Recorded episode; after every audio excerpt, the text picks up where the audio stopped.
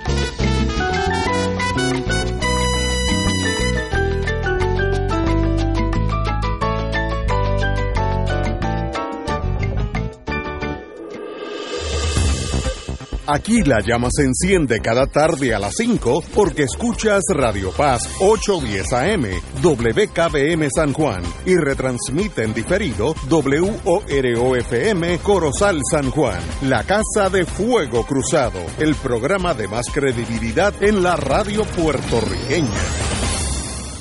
Esta emisora y sus anunciantes no se solidarizan necesariamente con las expresiones que escucharán en el siguiente programa.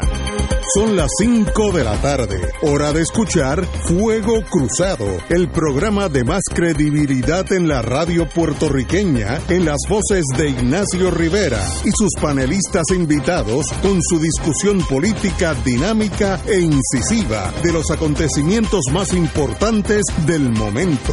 Fuego Cruzado comienza ahora.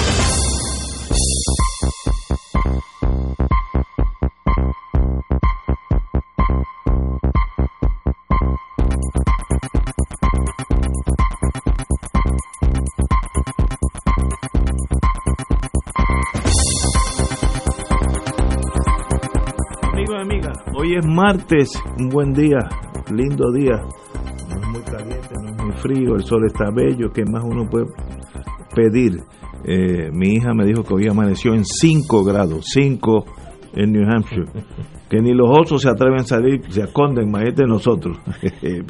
Así que qué bonito estar en el Caribe en esta época. Así que estamos eh, aquí. Eh, la compañera Marilu Guzmán, muy buenas tardes. Buenas tardes, saludos Arturo, saludos Ignacio y a todas las personas que nos escuchan. Y don Arturo Hernández, muy buenas. Saludos, saludos a a Marilú, Ignacio, cabina, el gran titán timonel de nuestra cabina, Willy. y Willy, Sí, y a es- todos lo- los escuchan, que siempre nos escuchan. Sin Willy, nosotros estaríamos, nosotros tres, hablando entre nosotros, porque nadie, nadie se enteraría. escucharían. Así que eso es importante aquí. Bueno, buenas tardes todos, amigos y amigas. Bueno, me gustaría, como Marilu está en ese mundo femenino hace muchos años, que me comentara tu reacción a la el estado de emergencia decretado por el señor gobernador eh, y sus ramificaciones, sus limitaciones, sus aciertos. ¿Cuál es tu parecer? Pues yo pienso que es un es un paso en la dirección correcta. Yo reconozco y aplaudo que el, el gobernador Pierluisi haya tenido la valentía de hacer lo que no hizo el, el exgobernador Rosselló ni la gobernadora Wanda Vázquez, que irónicamente eh, fue procuradora de las mujeres y debía tener mayor conocimiento de las razones por las cuales era urgente eh, que se hiciera esta declaración de estado de emergencia por violencia de género, sobre todo cuando ella recibió a un grupo de mujeres, ¿verdad?, que han luchado mucho por la por erradicar la violencia machista en el país y crear conciencia de la, de la desigualdad en la que las mujeres vivimos. Eh, y y, le, y se, le, se le entregaron documentos para que ella entendiera las razones por las cuales eso era urgente, amén del hecho de que la situación que estamos viviendo, ¿verdad? Donde eh, los feminicidios pues, pues van en aumento, los transfeminicidios también, eh, pues eso, esas, esas razones eran suficientes para que ella hiciera lo propio y sin embargo se limitó a, una alerta que pues francamente fue más una expresión para las gradas eh, que algo que realmente viniera de la convicción de una persona que entiende que tiene que solidarizarse con esa lucha y con la situación por la que están atravesando las mujeres en el país. Eh, yo eh, creo también que es importante que se haya eh, designado como, como directora del comité eh, que, se, que se denomina PARE a la secretaria de la familia porque entiendo que es una persona versada en el tema, eh, además de que ella desde que fue nominada expresó que estaba de acuerdo con la declaración del estado de emergencia y expresó también eh, estar de acuerdo con que se implemente un currículo de perspectiva de género. A mí me parece que eso es sumamente importante. Eh, entiendo porque les tengo que confesar que por razones personales y de trabajo no he podido leer la orden ejecutiva. pero entiendo por una discusión que escuché en un momento dado en la radio que el gobernador Pierluisi eh, habla incluso de la necesidad de trabajar contra la violencia por identidad de género, ¿verdad? Lo que lo que incluye a personas que no solamente que no sean necesariamente eh, hombres y mujeres, sino que incluye a las personas trans que, que lamentablemente en el año 2010, perdón, 2020, si, si no tengo mal el dato, fueron asesinadas seis personas trans y eso es demasiado eh, para una para un país eh, que, alegadamente es de ley y orden. Yo creo que contra las contra las mujeres, no solamente contra las mujeres, contra las personas transexuales, contra las personas travestis, contra las personas gay, aquí hay un gran prejuicio, una, una, una represión enorme, eh, una, una, un, irrespeto a la identidad de género de, de este sector de nuestra comunidad. Y me parece que para erradicar eso y para combatir eso es demasiado importante la educación. Por eso creo que quienes se opongan al currículo de perspectiva de género, eh, pues obviamente le están haciendo un flaco servicio a nuestra sociedad y al deseo que todos tenemos de construir una sociedad igualitaria y una sociedad de paz.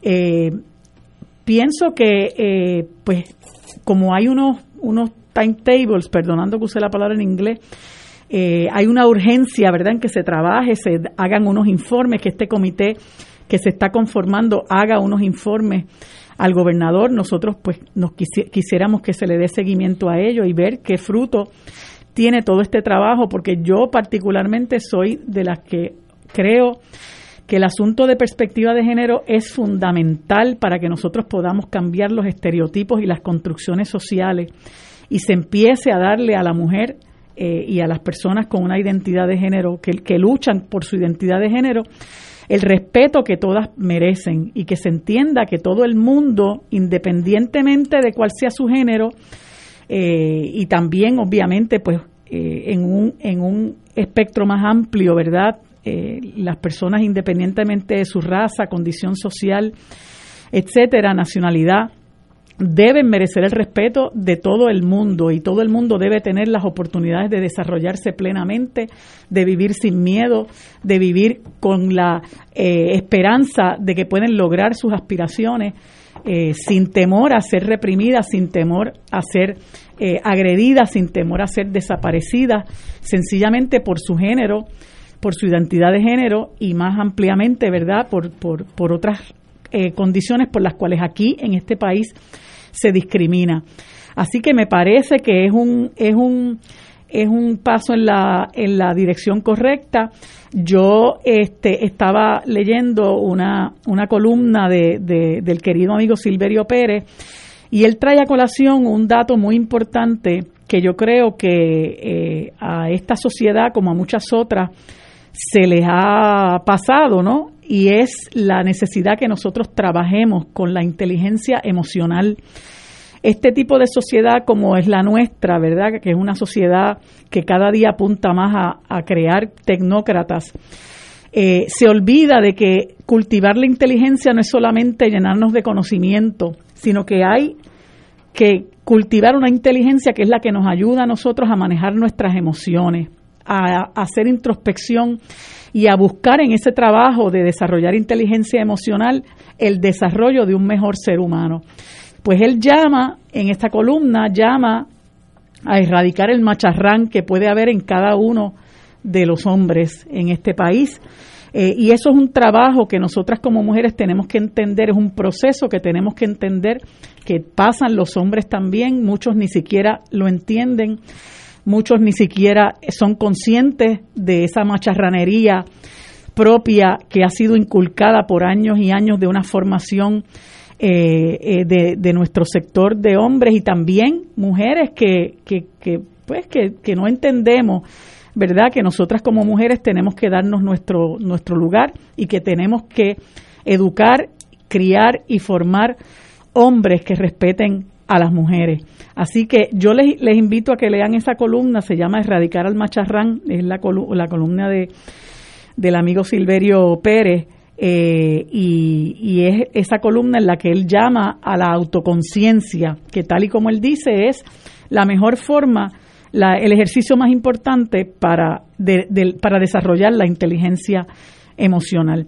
Así que eh, qué bueno, yo felicito al, al gobernador Pierluisi por ese paso y esperemos que esto rinda frutos y rinda frutos pronto y vamos a estar vigilantes de que eso así se haga. No quiero dejar eh, de, quiero terminar felicitando a las organizaciones de mujeres que lucharon arduamente para que esto se hiciera realidad y que no nos olvidemos que hace apenas dos años, dos meses, en noviembre del 2018, hubo un grupo grande de mujeres que expuso sus cuerpos a ser paliados, apaleados, golpeados por la fuerza de choque de este país, porque eh, eh, enfrentándose a esta situación de violencia machista decidieron que iban a hacer un plantón en la fortaleza y las recibieron a palos de la fuerza de choque.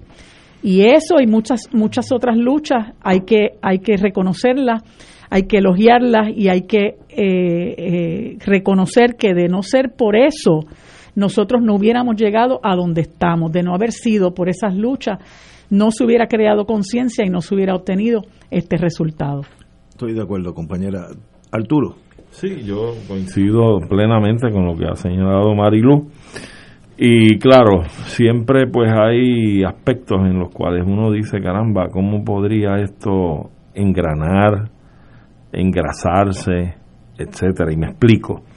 Ciertamente para un futuro mejor es totalmente indispensable que las nuevas generaciones por venir tengan un currículo educativo apropiado y adecuado respecto a esta problemática social. Es decir, la educación de perspectiva de género es urgente que se implante y que se le dé seguimiento adecuado a ese currículo, se le dé la revisión que merezca de tiempo en tiempo, porque como sociedad pues todos vamos cambiando, ¿verdad? Y hoy lo que ayer no se concebía visiblemente, eh, porque la conducta humana históricamente ha sido la misma. Refirámonos pues a, a las civilizaciones antiguas como la egipcia, eh, Roma, etcétera, y, y podemos observar que, que tenían conductas que, que recogían esas realidades entonces.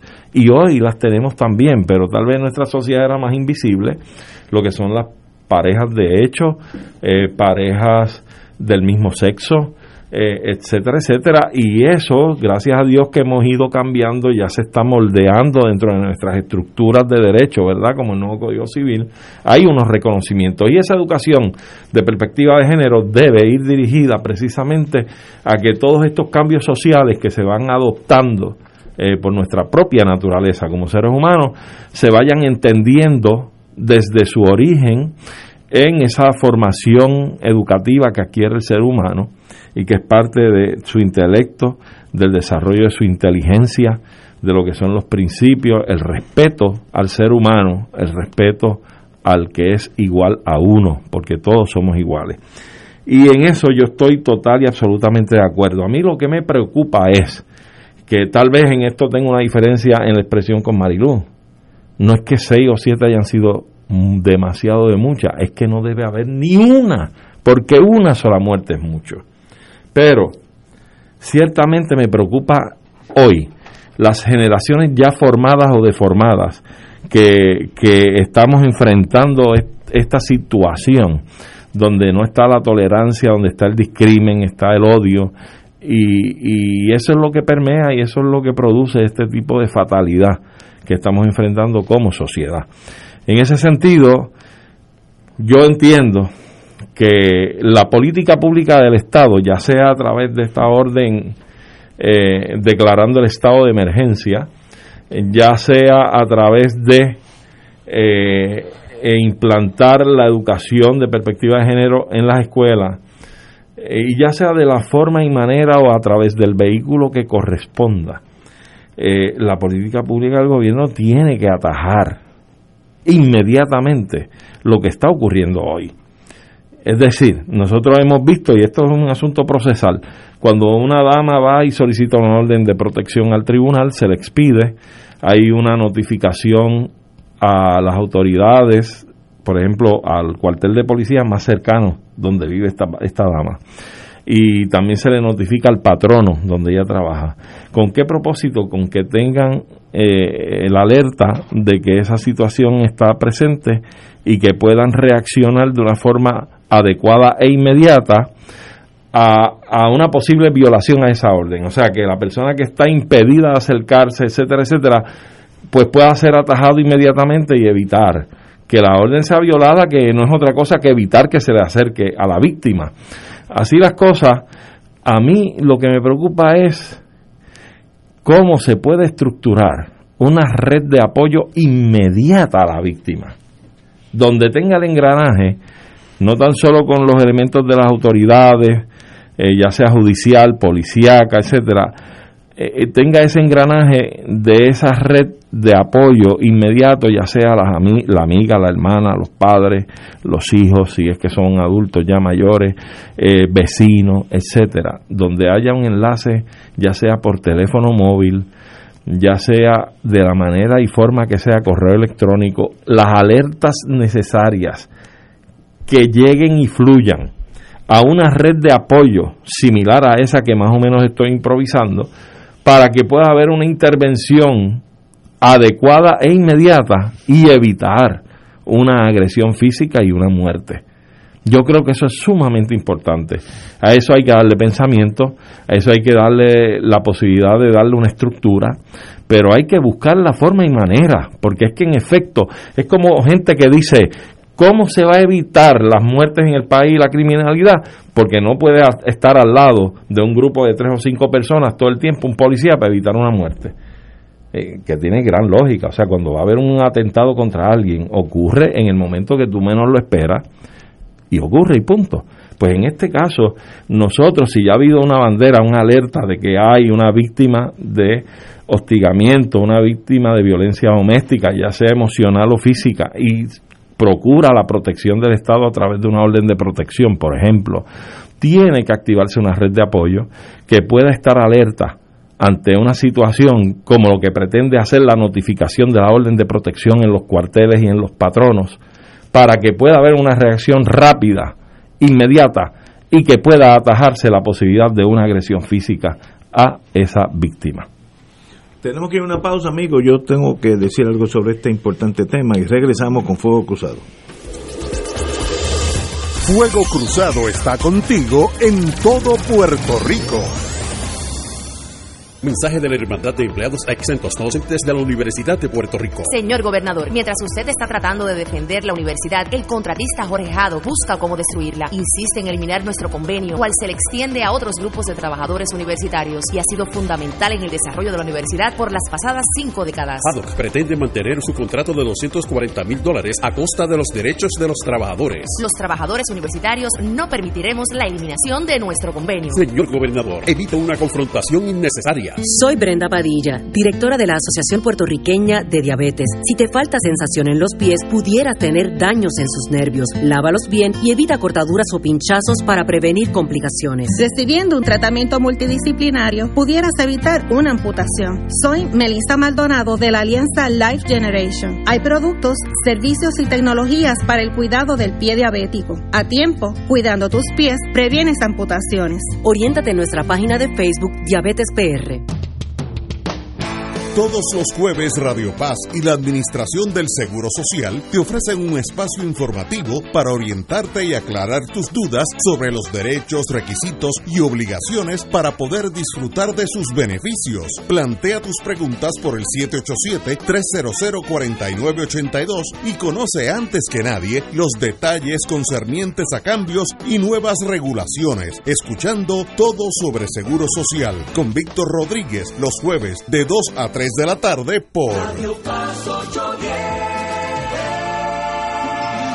En Oro 92.5 FM, Radio Paz 810 y el Canal 13 estamos trabajando a tono con la emergencia que en estos momentos está viviendo Puerto Rico. Estamos ofreciendo nuestros servicios al máximo con el personal disponible según nos permitan las circunstancias. Si tiene un mensaje para ofrecer a sus asociados, clientes o personal, solo tiene que llamar al 787-349-7949. 787-552-0825 y nuestros empleados le comunican al personal de ventas para atender su necesidad. A nuestros clientes estén en comunicación con su ejecutivo o ejecutiva de ventas que continúan ofreciendo sus servicios como de costumbre. Recuerden los teléfonos 787-349-7949 y 787-552-0825. Y ahora continúa Fuego Cruzado.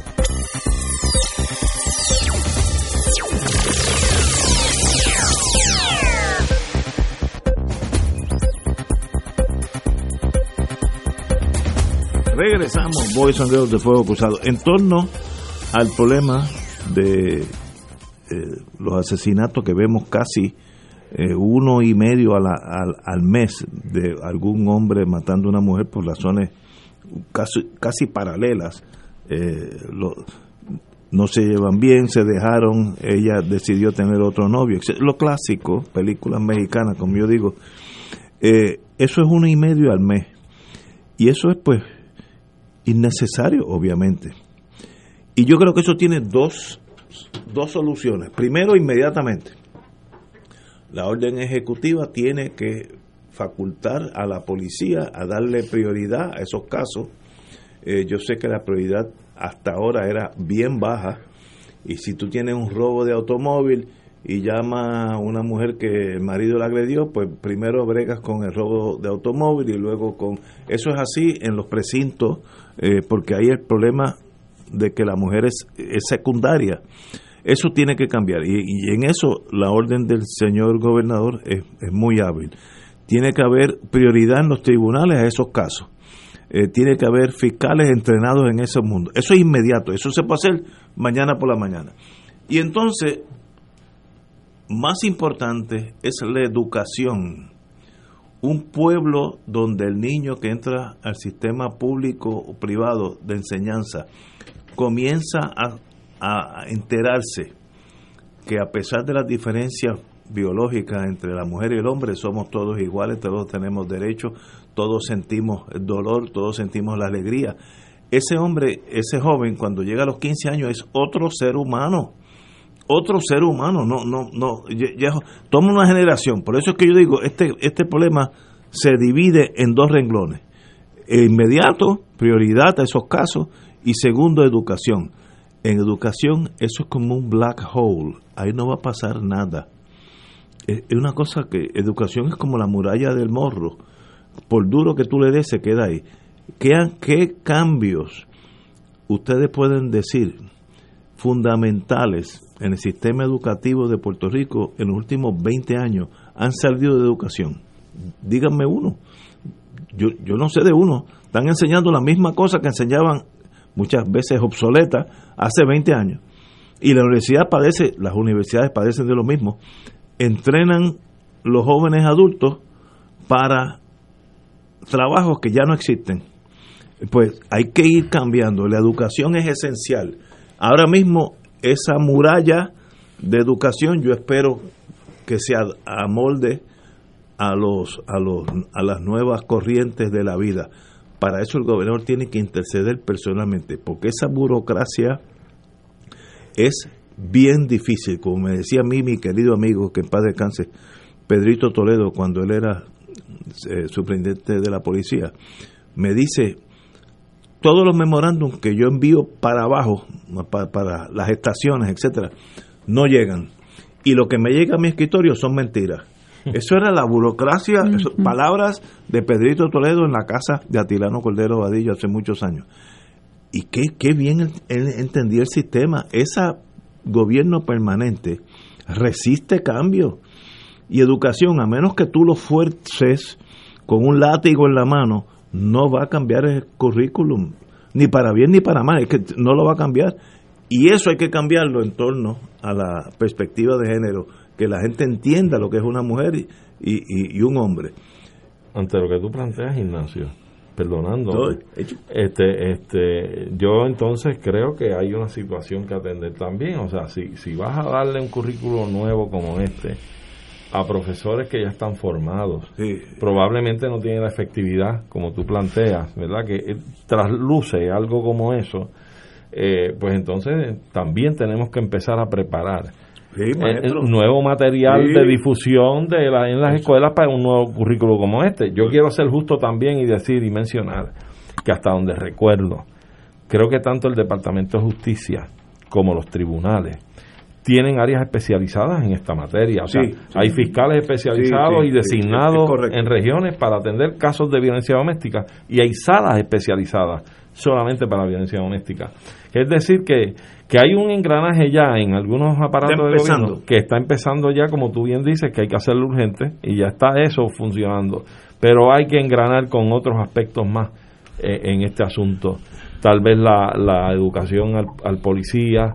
Eh, debe haber unidades probablemente especializadas en la policía para trabajar con violencia doméstica. Sobre todo los viernes y los sábados, que cuando los Más se grandes dispara. problemas Sí. disparan eso. Y ahora con la pandemia, pues se ha disparado porque la gente está dentro de las cuatro paredes. Los problemas que existían eh, ahora Se se, multiplican porque están, están 24 horas al día.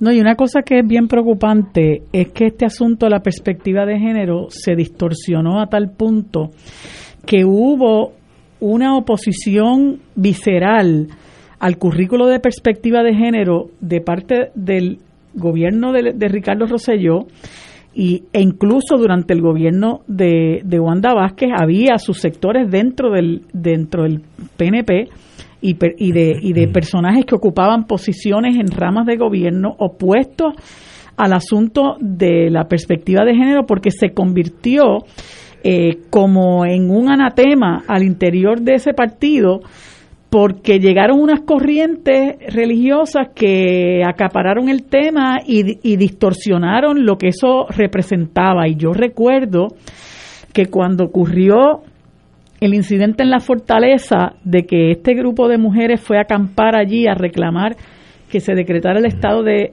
eh, de violencia, el estado de emergencia. Eh, una de las personas que se burlaba del grupo de mujeres era eh, María Milagro Charboniel.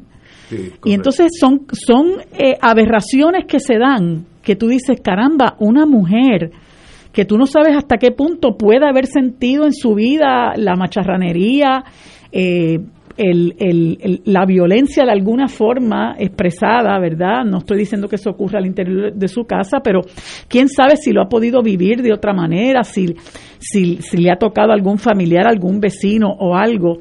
Y esa obsesión con oponerse al, perspec- a la- al currículo de perspectiva de género y burlarse de mujeres que estaban exponiéndose físicamente a ser eh, golpeadas, como en efecto lo fueron, eh, por la fuerza de choque, simple y sencillamente porque no adelantara un, un, eh, un proyecto que era contrario a la visión partidista del- del- de la colectividad a la que ella eh, pertenecía. Entonces, ¿Por qué digo que me preocupa? Bueno, porque tal como pensaba o piensa María Milagros Charboniel, Na- Naida Villegas y otros personajes, eh, algunos de los cuales afortunadamente ya no estamos con ellos en las esferas del gobierno, pues según pensaban ellas, puede pensar mucha gente en nuestro país, inclusive gente que está en el magisterio, que ocu- ocupa plazas en el magisterio, gente que ocupa plazas en agencias del gobierno. En ese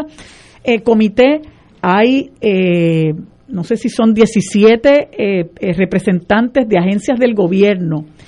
Y, y, es, y es importante trabajar con las personas que trabajan en esas agencias y que van a dar servicio porque eh, se puede dar al interior de esas agencias un saboteo del trabajo que se quiere hacer, no, porque yo no creo en esto, no, porque yo no creo en aquello otro.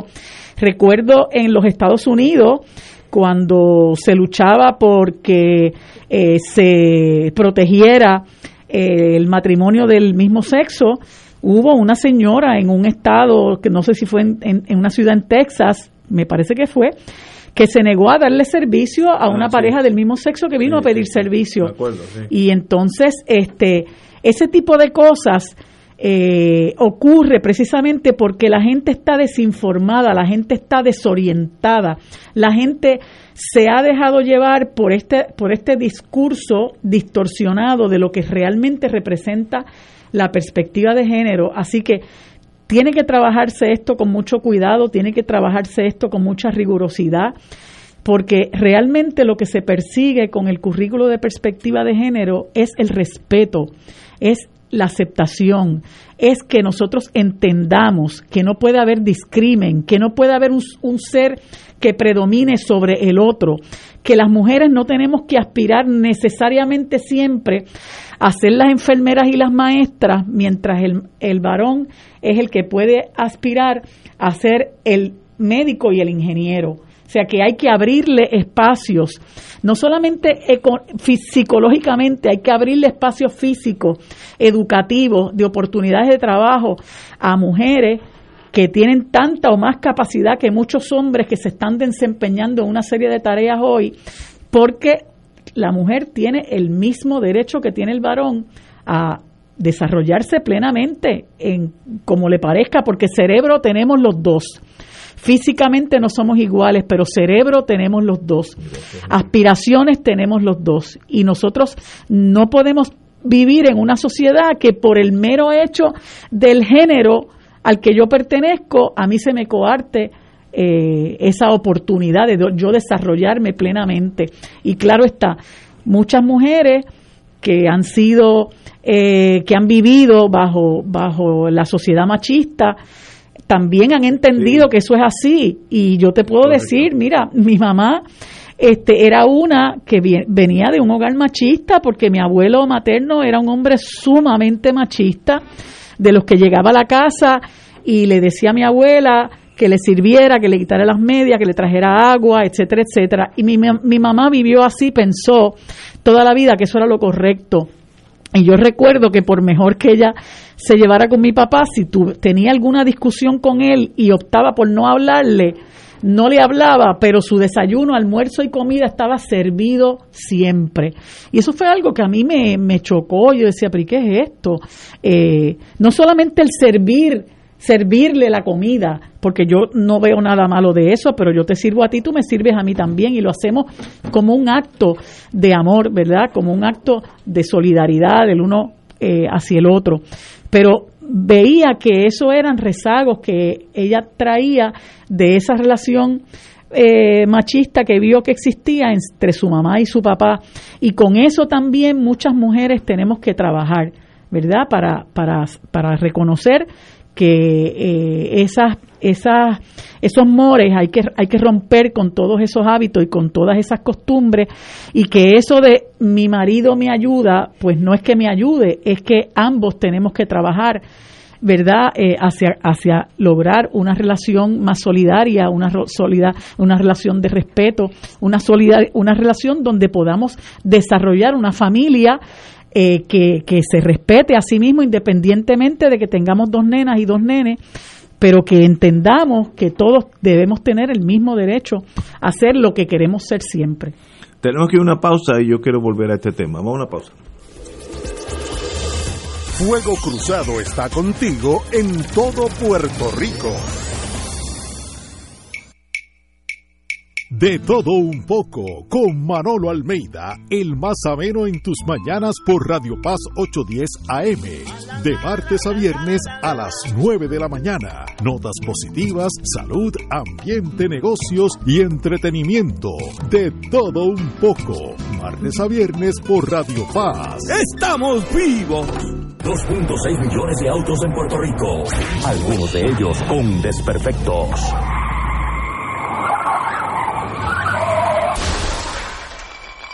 Autocontrol. Tu carro. Tu carro. Tu mundo. Lunes a viernes a las 11 de la mañana por Radio Paz 810 AM.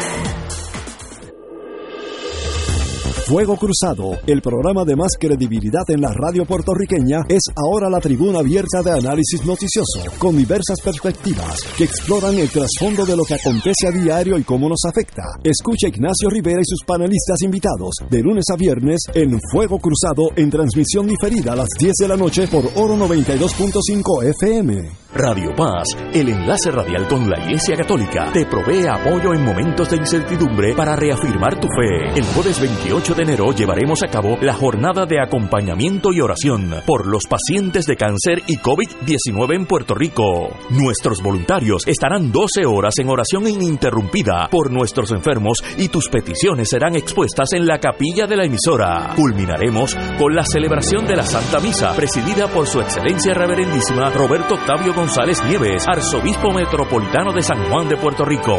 Jornada de acompañamiento y oración, jueves 28 de enero.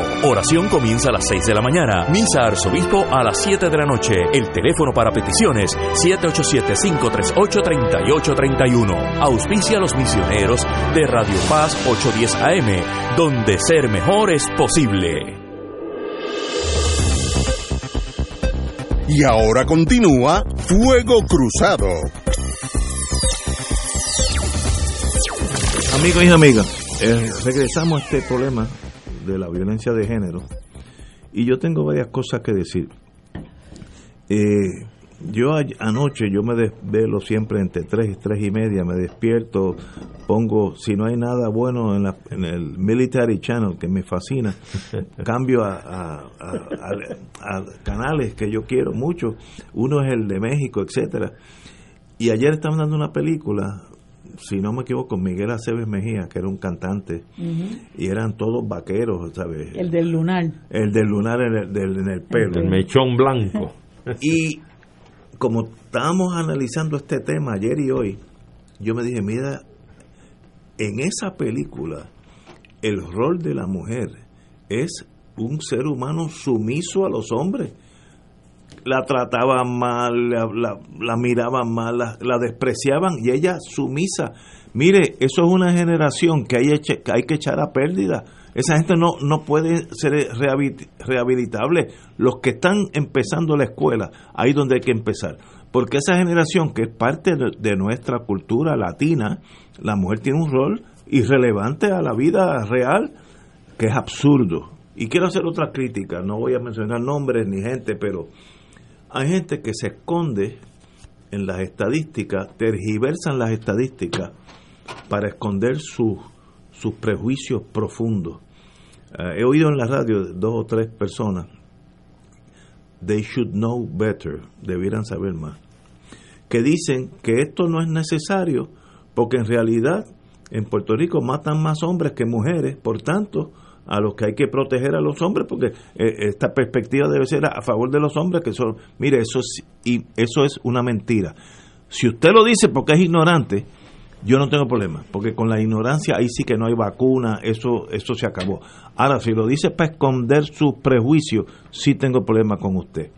Miren, una cosa es los hombres que se matan en los puntos de droga eh, por acecho, porque no pagó la droga a tiempo, etcétera, que son, yo diría, la mitad de los asesinatos en Puerto Rico son así, por ese aspecto. Eh, váyase al- al- a, cualquier cárcel y, y mire allí los, los que están allí, más de la mitad es por casos de droga.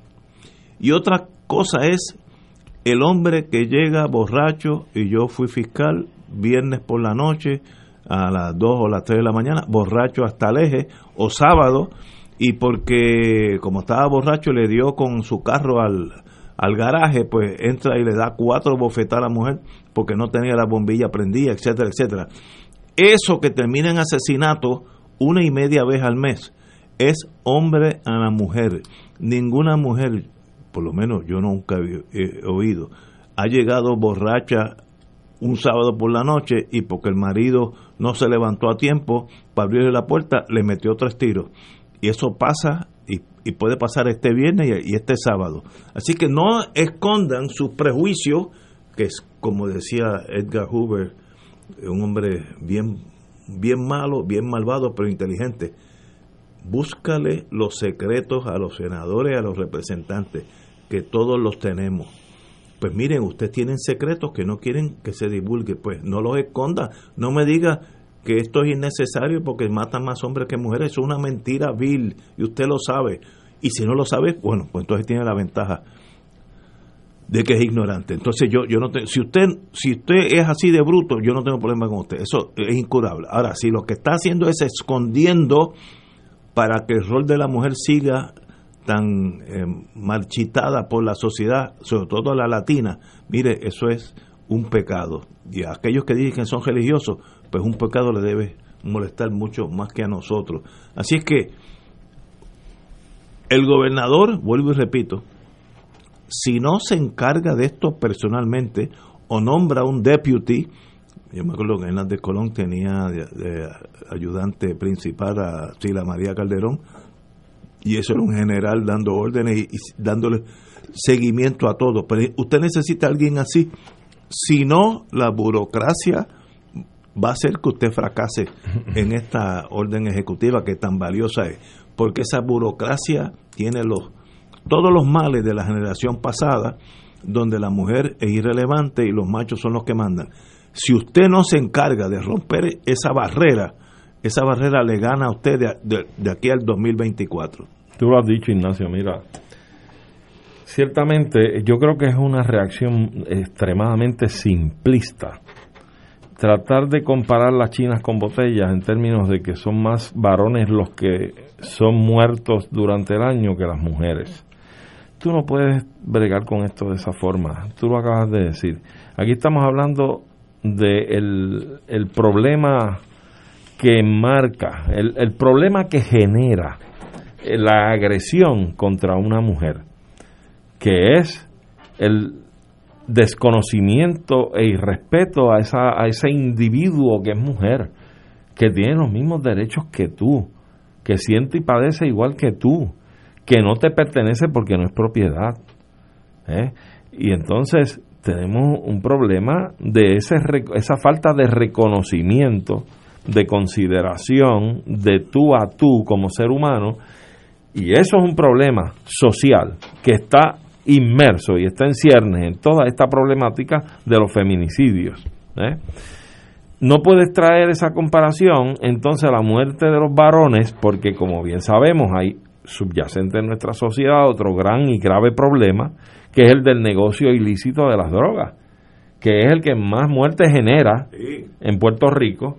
Eh, cuando tú vienes a ver una cifra de, que hemos tenido en otros años, de 800 o 1000 muertos al año, casi todo, un 80%, un 70% responden Correcto. A, a, la muerte por, por la guerra del tráfico de drogas. Así que son dos problemas diferentes. Tenemos el problema del respeto a la mujer como ser humano, como individuo, como un igual a nosotros. Y tenemos el problema, por ejemplo, entre otros más que tenemos que también provocan fatalidades en el país, el problema del tráfico y el trasiego de drogas ilícitas. Así es que son dos asuntos de mucha importancia que hay que trabajar, pero no podemos venir con una simpleza hasta cierto punto absurda de decir que porque mueren más hombres que mujeres en el año no debemos adoptar una política pública como esta que es para atajar, tratar de atajar uno de ambos problemas, en este caso el de los feminicidios en el caso de las drogas ya hemos intentado y creo que se han dado unos primeros pininos gateando sobre el asunto del cannabis medicinal. Pero yo entiendo que el Estado tiene que cogerse más en serio, porque hemos visto las fatalidades, el evento que hubo hace poco, ahora empezando el año, donde fallecieron a manos de un sicario de la droga. Tres policías, Sí. que bendito, el factor sorpresa los agarra y son víctimas de este, de este sicario. Este, pues Puerto Rico, el, el Estado tiene que ponerse a trabajar muy en serio con relación a este problema del narcotráfico, de la droga, de la drogodependencia. O sea, Puerto Rico tiene que eh, empezar a analizar y a estudiar la posibilidad de que despenalice y descriminalice el consumo de drogas narcóticas. Y me explico. Usted tiene que comenzar y tiene unas infraestructuras ahí. Usted tiene AMSCA, por ejemplo. Tiene servicios psicológicos, sociales, psiquiátricos, los tiene también.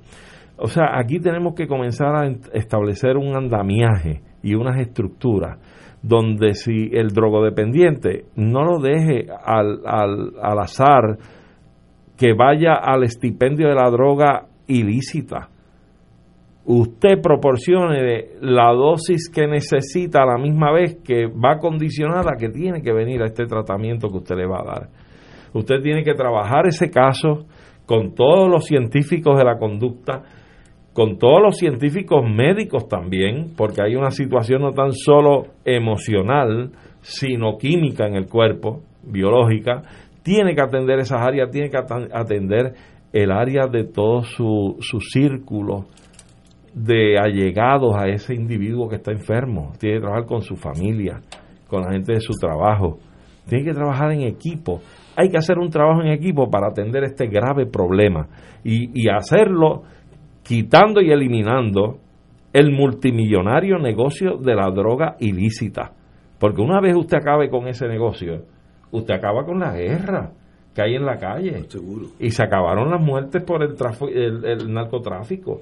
Y eso tenemos que empezarlo a entender y a atender. Claro está. Debemos hacer ese esfuerzo bien directo, serio, y si algo falla, ojo avisor.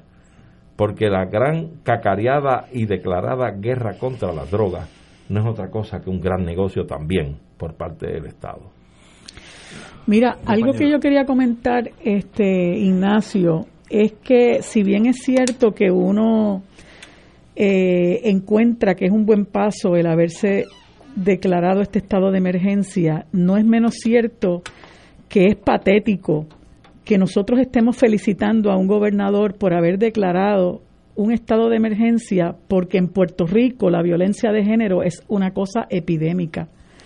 Puerto Rico es un país cada vez más violento.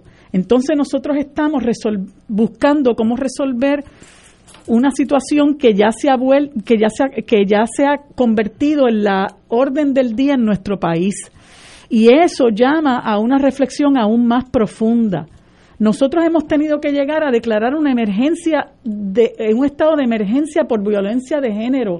Y eso es algo que aunque nos complazca mucho, nos debe llenar de angustia, porque este es un país cada vez más violento y se mata gente por diferentes razones. Yo estaba leyendo el otro día un artículo que precisamente hablaba de la violencia de género y, y, tocaba el tema este de las diferentes violencias, ¿verdad? Que eso es un tema que también hay que cubrir, por qué cada violencia tiene sus propias causas y por qué hay que distinguirlas unas de otras, porque de otra forma no vas a poder atacar eh, lo que las lo que las eh, lo que las promueve.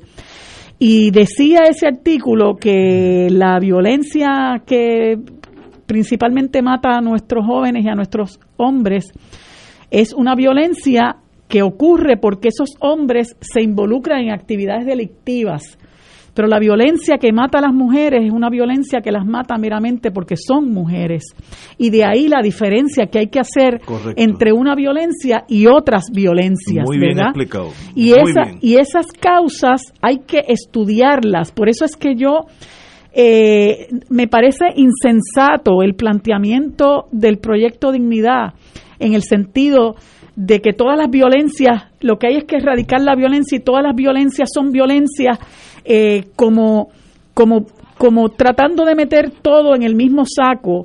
Y yo pienso que en la medida en que nosotros no empecemos a evaluar qué ocasiona que una persona incurra en una conducta violenta y ataquemos las causas de esa conducta violenta, nosotros no vamos a poder erradicar ese tipo de violencia.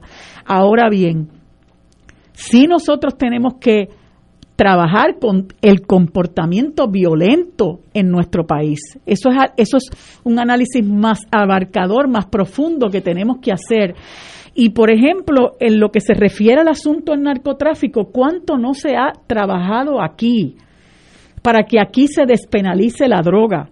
¿Cuánto no, cuánto no se ha trabajado aquí para que se pueda medicar al adicto? ¿Cuánto no, ¿Cuánto no se ha trabajado aquí para hacer entender que la persona que va a la que, que es procesada por el uso de sustancias controladas y ese uso de sustancias controladas lo lleva a delinquir, tú no lo puedes tratar como un delincuente común. Y que nosotros tenemos que empezar a trabajar la justicia desde otro punto de vista, pero nosotros sobre todas las cosas tenemos que ir a la raíz de lo que ha convertido este país en una sociedad violenta.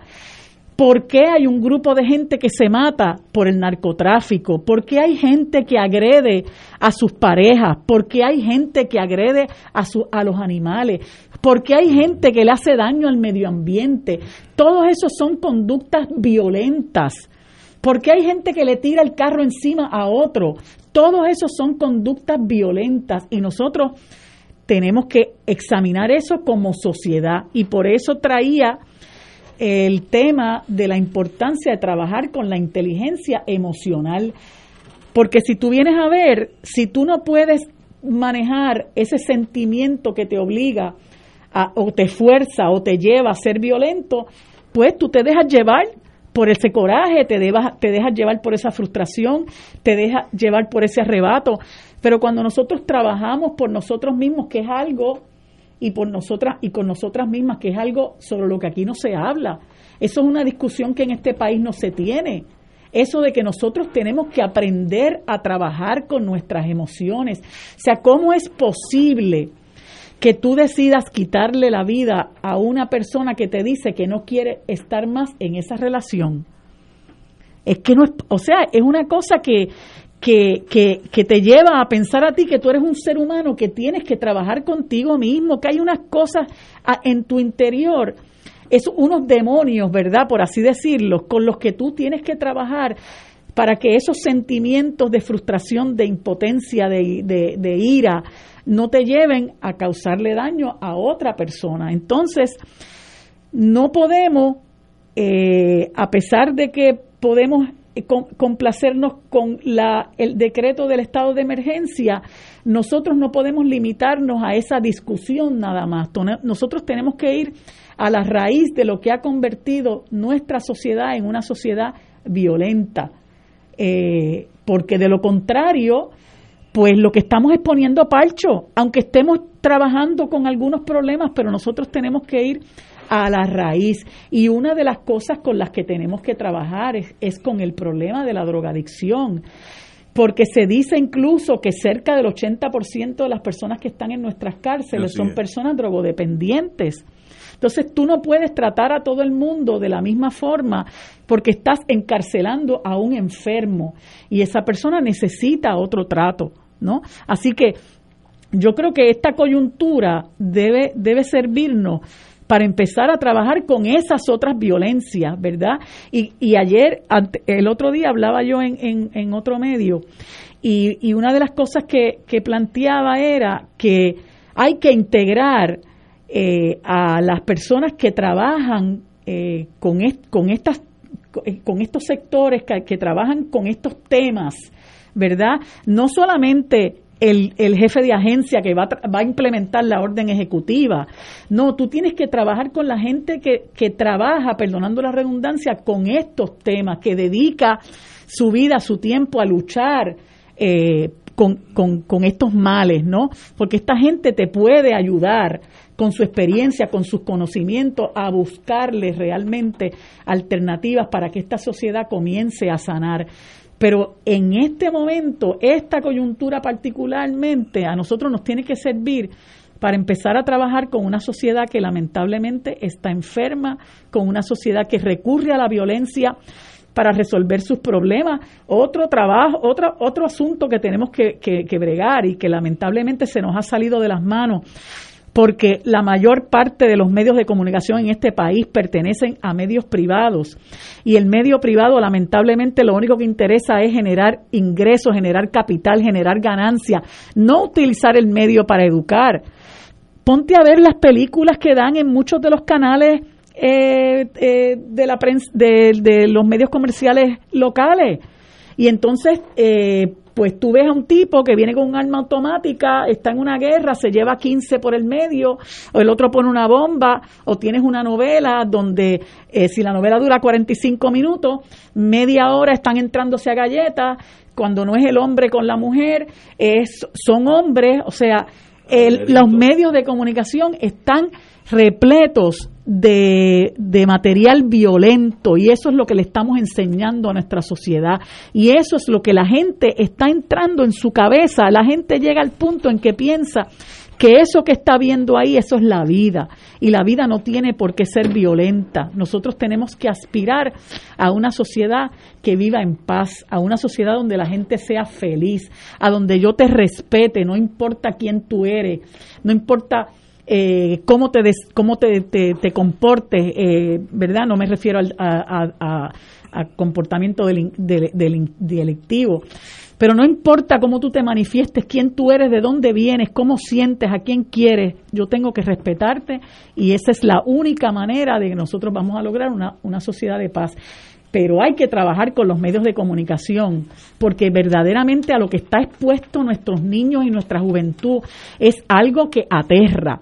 Y aquí los medios de comunicación tienen mucha responsabilidad y de alguna manera hay que empezar a exigirles que todo ese material violento tiene que empezar a salir, perdón, de nuestros medios de comunicación.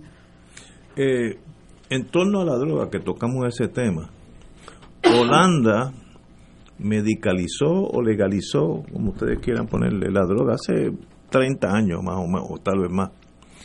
Y en Holanda el año pasado hubo cuatro asesinatos. Un país que tiene más población que nosotros. Yo sé que es una cultura eh, milenaria, eh, sí, tiene un sistema educativo extraordinario, pero hay que aprender de esa gente. Si, si tú legalizas, y el Estado puede hacerlo, el Estado puede decir, pues yo no voy a seguir los casos de marihuana, punto. Ah, que el gobierno federal quiera meter caña, allá ellos. Pero yo, el, la policía de Puerto Rico no va a estar envuelta en eso. Elimina ese esa tara. Yo vi un caso antes de la pandemia de, que un muchacho que es mozo en un restaurante en, la Ashford eh, salió a las 2 a las 3 de la mañana eh, y se iba fumando la mitad de un cigarrillo de marihuana, ya se había fumado la otra anteriormente, y por eso se ponía tres años de cárcel.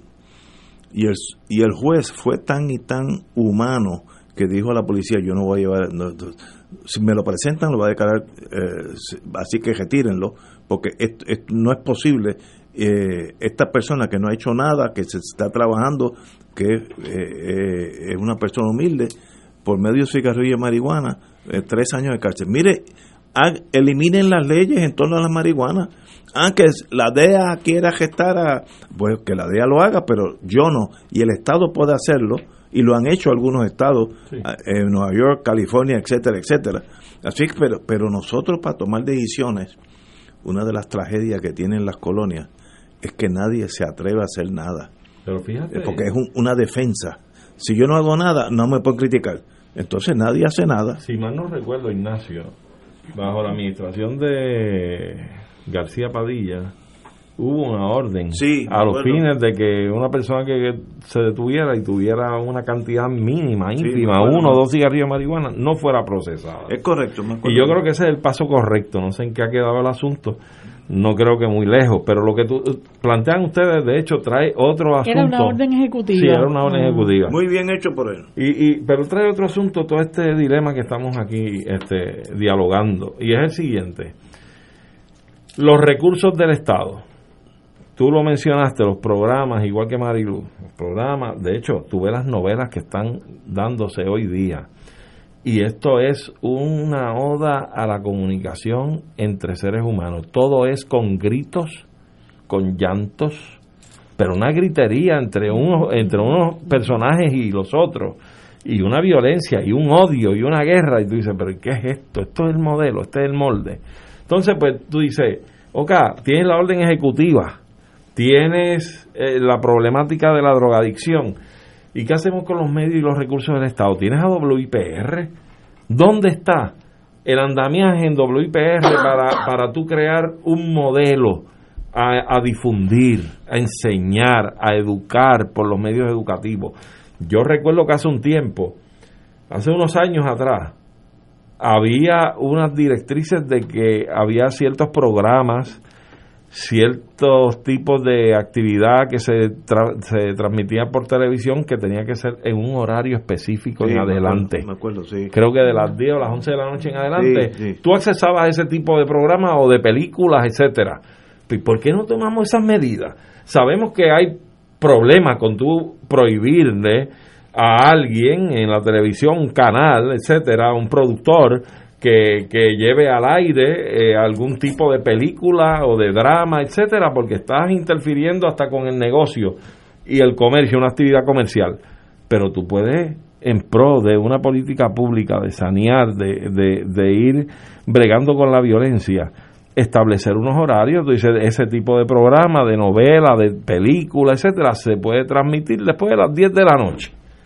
Y ahí tú empiezas a, a dar unos pasos. Era como cuando te cuando te, te limitaban los anuncios de alcohol, los anuncios de cigarrillos. Es lo mismo, pues tú tienes, cierta hora. tú tienes que adoptar política pública. Ah, que me pueden llevar al tribunal porque entonces interfiero con el comercio internacional. Que me lleven al tribunal, usted tiene que dar un paso al frente en pro de su Claro. país. ¿Entiendes? Y esas son las cosas que hay que, Hay que que, tomarlas. eh, de paso, para terminar este tema, el presidente Biden ya permitió de nuevamente que todos los, los problemas con los trans puedan servir en, en las Fuerzas Armadas, Armadas, sí. lo cual yo no veo problema. Mire, eh, si usted quiere ser soldado, usted escoge el sexo que usted quiera.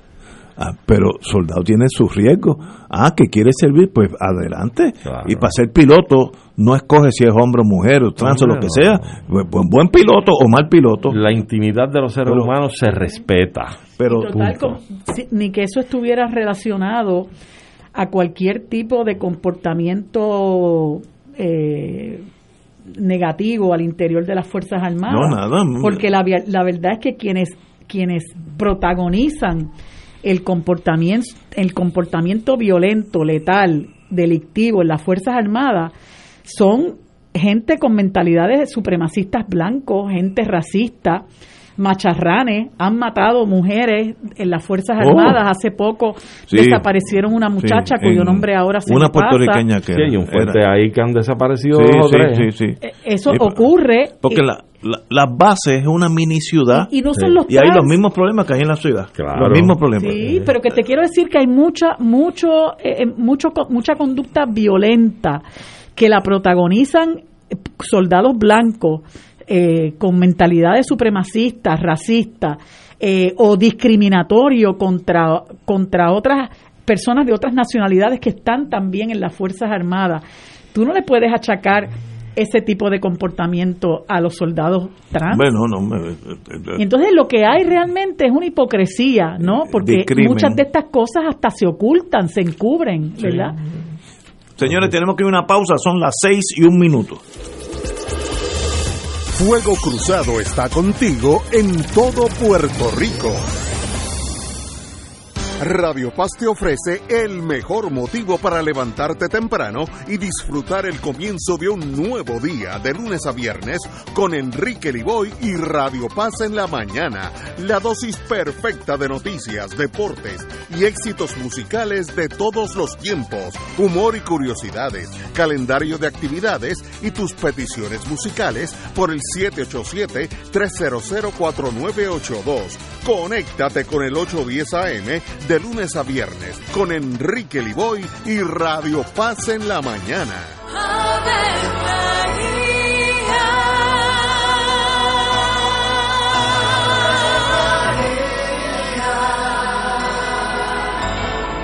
El ángel del Señor anunció a María. y ella concibió por obra del Espíritu Santo. Dios te salve María, llena eres de gracia, el Señor es contigo. Bendita tú eres entre todas las mujeres, y bendito es el fruto de tu vientre Jesús. Santa María, Madre de Dios, ruega por nosotros pecadores, ahora y en la hora de nuestra muerte. Amén. He aquí la esclava del Señor. Hágase en mí según tu palabra. Dios te salve María, llena eres de gracia, el Señor es contigo.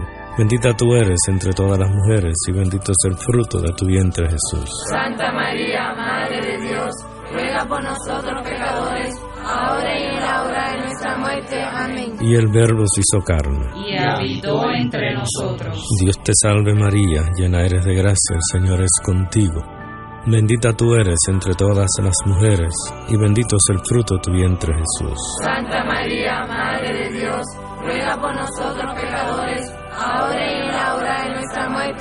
Ruega por nosotros, Santa Madre de Dios. Para que seamos dignos de alcanzar las promesas de nuestro Señor Jesucristo. Oremos. Derrama, Señor, tu gracia sobre nosotros, que por el anuncio del ángel hemos conocido la encarnación de tu Hijo, para que lleguemos por su pasión y su cruz a la gloria de la resurrección, por Jesucristo nuestro Señor. Amén. Gloria al Padre, al Hijo y al Espíritu Santo. Como era un principio, los siglos de los siglos. Amén. Radio Paz, el enlace radial con la Iglesia Católica, te provee apoyo en momentos de incertidumbre para reafirmar tu fe. El jueves 28 de enero llevaremos a cabo la jornada de acompañamiento y oración por los pacientes de cáncer y COVID-19 en Puerto Rico. Nuestros voluntarios estarán 12 horas en oración ininterrumpida por nuestros enfermos y tus peticiones serán expuestas en la capilla de la emisora. Culminaremos con la celebración de la Santa Misa, presidida por su excelencia reverendísima Roberto Octavio González Nieves, arzobispo metropolitano de San Juan de Puerto Rico. Jornada de acompañamiento y oración, jueves 28 de enero. Oración comienza a las 6 de la mañana. Misa arzobispo a las 7 de la noche. El teléfono para peticiones 787-538-3831. Auspicia a los misioneros de Radio Paz 810 AM, donde ser mejor es posible. Aquí la llama se enciende cada tarde a las 5 porque escuchas Radio Paz 810 AM, WKBM San Juan y retransmite en diferido WOROFM Corozal San Juan, la Casa de Fuego Cruzado, el programa de más credibilidad en la radio puertorriqueña.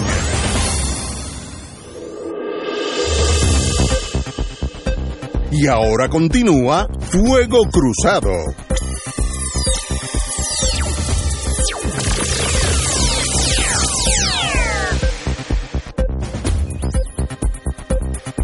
Regresamos, amigos, amigas. Tengo un standing order del Tribunal Federal del de el señor presidente Gustavo Gelpi que dice que ninguna persona puede ser evicted, desalojada eh, durante esta crisis mundial y todas las acciones de los, en el Tribunal Federal de, de foreclosure es este Desahucio. desahucio etcétera ejecución de hipoteca y desahucio eh, están stayed están paralizadas hasta marzo 31 eh, regardless ah, Independientemente, independientemente que la propiedad sea sujeta a un, una hipoteca federalmente garantizada. Muy bien por los tribunales, estamos en tiempo de crisis y el dice y, y esto y esta orden va a ser automáticamente renovada a, a- a- hasta que el gobierno federal diga que pasó. La- muy bien. Oye, que, y que la crisis esta del, del virus COVID está repuntando otra vez en Europa. Sí. en Estados Unidos ya Sí, va por sí. 400 y pico mil víctimas. A mí me sorprende que nosotros estamos mejor que muchos de los países del mundo. Nosotros en Puerto Rico. No, estamos menos mal. Sí, sí, sí. Menos mal. Pero, porque- por ejemplo, Israel, que tenía tenía ya, hace- la semana pasada tenía 76% de la población Vacunada. entera vacunada, que eso es increíblemente. ya estaba casi con la inmunidad rebaño. cerraron cerraron el aeropuerto de Ben Gurión de los vuelos de Europa, porque no quieren, hasta que el 100% no esté vacunado, nadie venga, pero ellos toman acciones drásticas. No quiero vuelos de Europa, punto. Y como tienen la maceta, No, usted- tienen, la, tienen la autoridad para Pues, es hacerlo. una nación soberana. Nosotros no podemos ¿Viste? ¿Viste la diferencia? Sí, sí, nosotros no podemos protegernos de eso, estamos pillados como quiera, no podemos protegernos. Israel ayer cerró los vuelos a Europa, hasta nuevo aviso, no, de Israel, y están 76 ya vacunados, que en esta semana llegan al 100, estoy Fácil. seguro de eso. Y si no en la otra. Eh, Pero esos son, las, como yo digo, real nations, naciones de verdad. Y sin embargo, fíjate, en Estados Unidos ya pronto llegan a los cuatro, 450 mil muertos. Sí, sí, sí, sí. El proceso de vacunación también está Creo lento. que, creo que hay una escasez ahora mismo Ajá, en la hay producción escasez, mundial de hay vacunas. escasez. Sí, sí, estoy de acuerdo. Y, y no hay duda de que, de que en gran medida, ¿verdad? Este, uno tiene que achacarle responsabilidad a Donald Trump porque eh, yo recuerdo cuando se estaba decretando el estado de pandemia que él eh, le decía a la gente que eso era una eh, una gripecita. Una gripe, sí. Este, no, no se preocupen, eso va a desaparecer. Y después, eso fue a la altura de marzo, decía, no se preocupen, eso va a desaparecer. Y después empezaron a salir comunicaciones de un exayudante de él, de nombre Peter Navarro, creo, que le había advertido eh, que era seria la cosa Hmm. eh, y que y que él debía tomar cartas en el asunto y él, él le hizo caso omiso a todas esas advertencias de este señor eh, poniendo poniendo este negligentemente en riesgo la vida de la gente del, del país del, del, del cual es el, el mandatario, ¿no? Este, Eso pasa en Brasil ahora mismo con Bolsonaro. Bolsonaro. Está el país convulso Eh, porque eh, este señor sí. no adopta las medidas sanitarias que, que- que requiere la crisis. De hecho, acaba hasta de fallecer un ministro de defensa, no sé si es de Italia, por coronavirus también. O sea, esto, España está con un brote extraordinario. Eh, yo creo que aquí hubo una reacción muy, muy lenta de parte de los países del mundo, incluyendo Europa, eh, cuando esto en Wuhan surge en China, que ellos van a un lockdown total y cierran, como que Europa no reaccionó y mucho Sí, menos Occidente sí, acá América sí. eh, de una forma inmediata, ¿verdad? Sí. Decir, pues vamos a tomar medidas también. No, esto se empezó a propagar y de ahí para abajo la historia ya la, la estamos comentando al día de hoy, pero pero ha sido una fatalidad y eso sigue amenazando, siguen habiendo nuevos brotes, brotes inclusive con, con características de una propagación mucho más fácil, Más más rápida. O sea que esto nos pone en jaque a la humanidad entera sí. y es una crisis realmente monumental. O sea, esto hay que tomar esto muy en serio, no podemos relajarnos con que la vacuna si llega Sí. nos toque el turno y nos vacunemos, tenemos que seguir con las exigencias sanitarias de la mascarilla, el lavado, no estar juntos, mantener seis pies, todas estas cosas van a ser importantes hasta que esto empiece a... yo no me he vacunado. Yo no sé cuándo me toca. Tú no tienes edad. Tú no tienes edad. No, A- yo tú sabes que estoy en los 40. No, a ti te falta, a ti Este- te falta mucho. Ella Tú 40 estás y yo como 20. Para, para las próximas elecciones. Para las próximas elecciones tú encajas. Exacto. Pero no tengo prisa, porque como yo me cuido, ¿verdad? Yo no voy nada más que a donde es estrictamente necesario que yo vaya. Y con seguridad. Afortunadamente, la mayor parte de, de las vistas el tribunal las está haciendo por videoconferencia. Este, muchos abogados hablamos con clientes por Zoom o por FaceTime. Eh, si hubiera que hacer reuniones presenciales, pues uno toma las medidas. Este, pero, eh, pues, afortunadamente eso nos ha permitido un poco, ¿verdad? Eh, cuidarnos, pero hay otra gente que ha tenido que, pues, dejar de trabajar porque se han cerrado los espacios de trabajo. este, muchísimo. Y eso ha creado una serie de problemas eh, tremendos en un, en un gran sector de, de- de la población.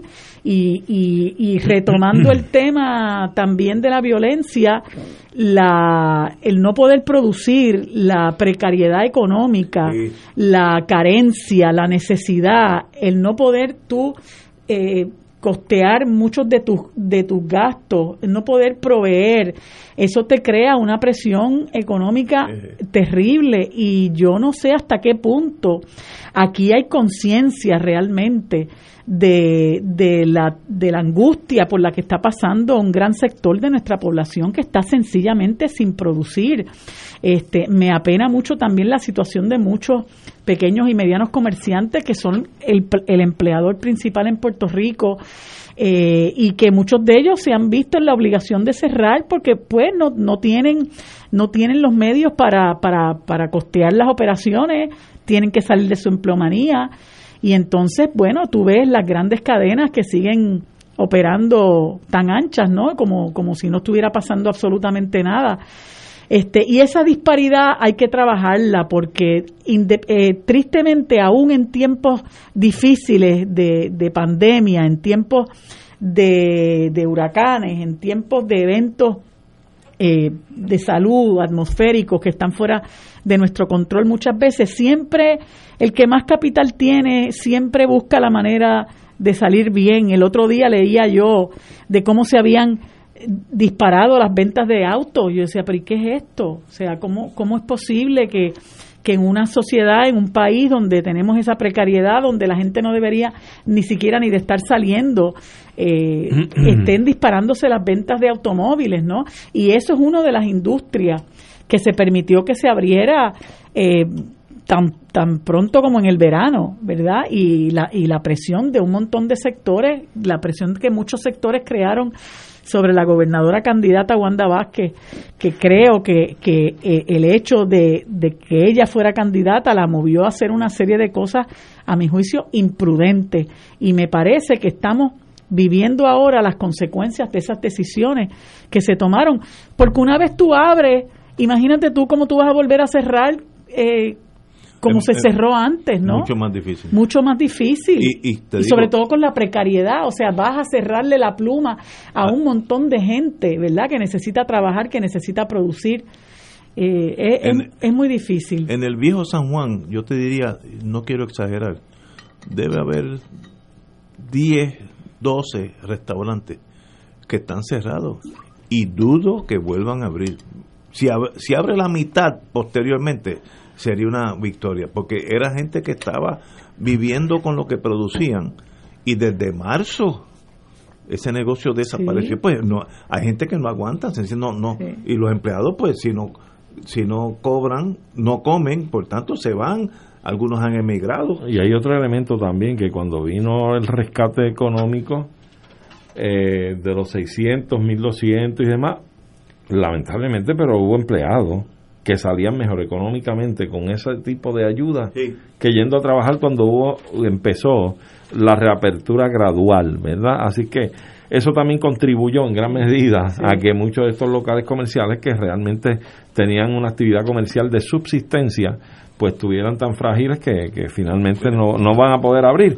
Y, y corregir que un, un, amigo me envía, me dice, el ministro de Defensa fallecido es de Colombia. Ah, de Colombia. No es de Italia. Wow. Mira, aquí dice, difícil reclutar mano de obra para varias industrias locales. Esa es la agricultura y la construcción eh, que están sí. liquidadas. La, la agricultura y construcción en un país de, donde falta. el desempleo es espantoso, sí. no hay gente porque el sistema económico le, más o menos lo hace que puedan sí, la gente se bandea y, sí, y cuando vienes a ver están, pueden estar recibiendo tres mil pesos en un mes yo misma conozco de personas que tienen un, su, su, negocio, ¿verdad? Y, y, y, operan como contratistas y tú los llamas y le dices, mira, eh, necesito esto, me dicen, no tengo empleado. Sí. No tengo empleados, no tengo. ¿y Aparte de que otro, venga a trabajar. otros han sufrido por falta de materiales también, Ajá. que fue otra crisis que se dio. Que había materiales que no llegaban y después cuando llegan están carísimos sí. también, a sobreprecio. Pero ciertamente eh, la falta de mano de obra ha sido extraordinaria. Extraordinaria. Sí yo creo que también, ya que apuntas y lo tocas el tema, este, el, el país, yo creo que el gobierno debe hacer un reenfoque también y en vez de concentrarse en proyectos nuevos que pueden generar, de construcción estoy hablando, que pueden generar mayores ingresos por la diversa actividad económica y la dependencia de permisología y de pagos al Estado, debe buscarse la, la forma y la manera de la revitalización de los cascos urbanos que están destruidos, que son pueblos fantasmas, que están provocando otra serie de problemas a la ciudadanía. Pues edificios donde hay pues cúmulo de roedores y ratas y demás, eh, los uh -huh. pobres deambulantes que los, sigue, los sigues condenando a, a, la, a la subsistencia indigna de estar en la calle, de estar en, en, en huecos y que han proliferado. Físicos, sí, mucho, porque mientras más crisis económica hay, más se disparan estas situaciones, ¿verdad? De la criminalidad, la gente que no tiene recursos, que se va a la calle, todas esas personas, eso ocurre. Nosotros como sociedad tenemos que atender estos asuntos. Y mi, mira, mi mejor consejo para un ejecutivo, sea quien sea, en este caso es Pierluisi, y tal vez ha dado algunos signos de que pudiera entender que eso es adecuado. Y es que se haga y se rodee de personas que piensen que no estén identificados con la dichosa política partidista y que busque recursos que tienen el talento, ya sean apolíticos, independentistas, comunistas, socialistas, anexionistas, populares, colonialistas, gente que tenga el talento, que tengan eh, la experiencia, que puedan hacer una aportación real al país y nútrase de esas ideas y de esa gente, porque todos debemos laborar por el bien del país y todos estos males tenemos que empezar a erradicarlos. Yo creo que estamos más que pasados ya de empezar a atender este asunto con una óptica de inclusión, de que todos los sectores aporten para que sea una aportación de la sociedad y la comunidad a atender sus propios problemas. Hace unos días leí en el periódico o, en el internet que en Puerto Rico continúa la emigración.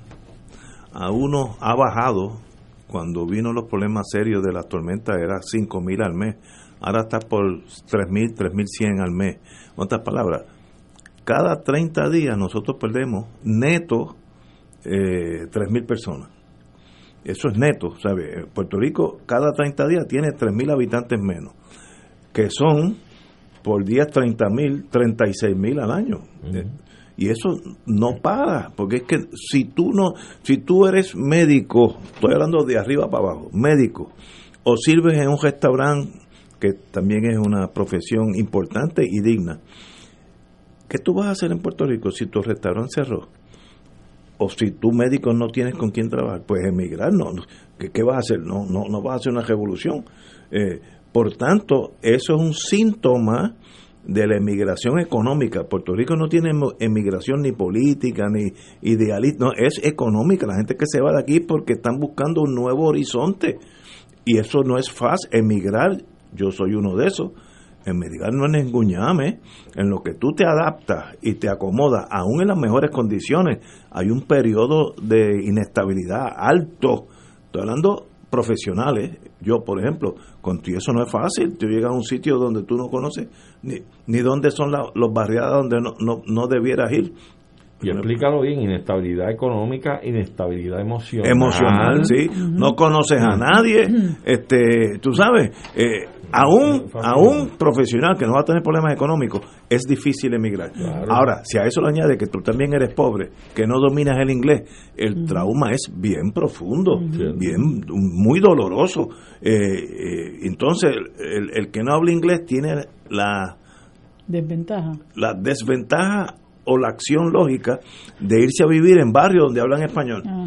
Pero eso hace que tampoco aprendas inglés. O sea, es un ciclo vicioso. Sí. Y tú puedes tener una generación en, en el Bronx que ni saben inglés y, y el español lo hablan bastante mal. O sea, básicamente analfabetos en... Sí, eso, te- eso en cuanto a la movilidad social, pues te perjudica, ¿verdad? Sí, Porque sí. siempre te vas a quedar en ese mismo círculo.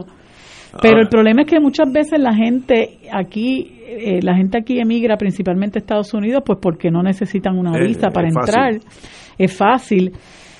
Pero mucha gente va con muchas ilusiones y, y, y luego sufre muchas decepciones. Mira, y de esos 3.000, eh, lo que pasa es que no creo que se haya contabilizado adecuadamente, pero hay un grupo, no sé cuán grueso sea, o sea, cuán numeroso sea, pero siempre hay un residual que regresan al Sí, país. sí, sí, sí, porque, eso no hay duda. porque se enfrentan Pero- a lo que tú sí, planteas pero- y no lo pueden superar. Pero aún con el residual, el net loss es 3.000 al mes. Digo, lo leí en, la- en algún sitio. Eh, con, montón. con todos los que regresan, un montón, un montón. Y los que se van son los que están dispuestos a trabajar, a buscarse, que, que es lo, lo que tú quieres Es que la gente retener en va el país. principalmente por eso, Sí. porque quieren trabajar. Aquí la gente quiere trabajar y una de las cosas que se nos ha inculcado es que nosotros somos una Eso- sociedad de gente vaga. Yo Y digo, eso- cada vez que me dicen eso, yo digo, bueno, pero tírese a la calle todas las mañanas. ¿Y quién es la gente que está haciendo los tapones? La gente que va a trabajar. Pues mira, te voy- Sí, eh, yo digo, eh, se, se habrán ido los que no tienen carro, Ajá. pues, en las carreteras Sí, ¿verdad? Eso es una falacia, eso de que los puertorriqueños no quieren trabajar. Yo la viví cuando yo estaba aquí con General Electric. Eh, a mí me transfirieron de, de Connecticut y entré aquí. Yo hacía muchos años no estaba aquí, muy bien, y, me, y este es mi país. eh, Y en, dos meses ya yo era un- uno más. Y para mi sorpresa, las plantas General Electric que estaban en Puerto Rico eran las más productivas per cápita, y eso es bien fácil medirlo, porque si tú estás produciendo eh, libros, botellas de agua, ruedas de carro, es fácil contarlos, cuántos, cuántos produces al, al día. Así que era bien fácil producirlo. Y nosotros competíamos, nosotros los puertorriqueños, competíamos con Taiwán. A veces al año ganaba Taiwán, que era una isla también, y a veces al año ganaba Puerto Rico, por encima de los Estados Unidos continentales. Y eso tiene una razón. Primero que el puertorriqueño ti- tiene disciplina, eh, y si tú consigues un trabajo en Maunabo, donde había una planta General Electric, ese trabajo para ti es la vida entera. A diferencia de Estados Unidos, que llega el verano y esa persona se va para otro estado. Entonces tú siempre tienes una empleomanía empezando bastante alta. El turnover. El turnover. Y en Puerto Rico esa persona se quedaba en su trabajo, ganaba buen dinero Maunabo, en Ponce, en Mayagüez, en Arecibo, todo- por ahí estaba regado General Electric. Y llegaba un momento a los 10, 15 años que sabían más que los ingenieros que venían acá, porque habían estado con el mismo producto 10, 15 años, sabían todo lo que podía pasar mal. Y entonces la productividad era altísima.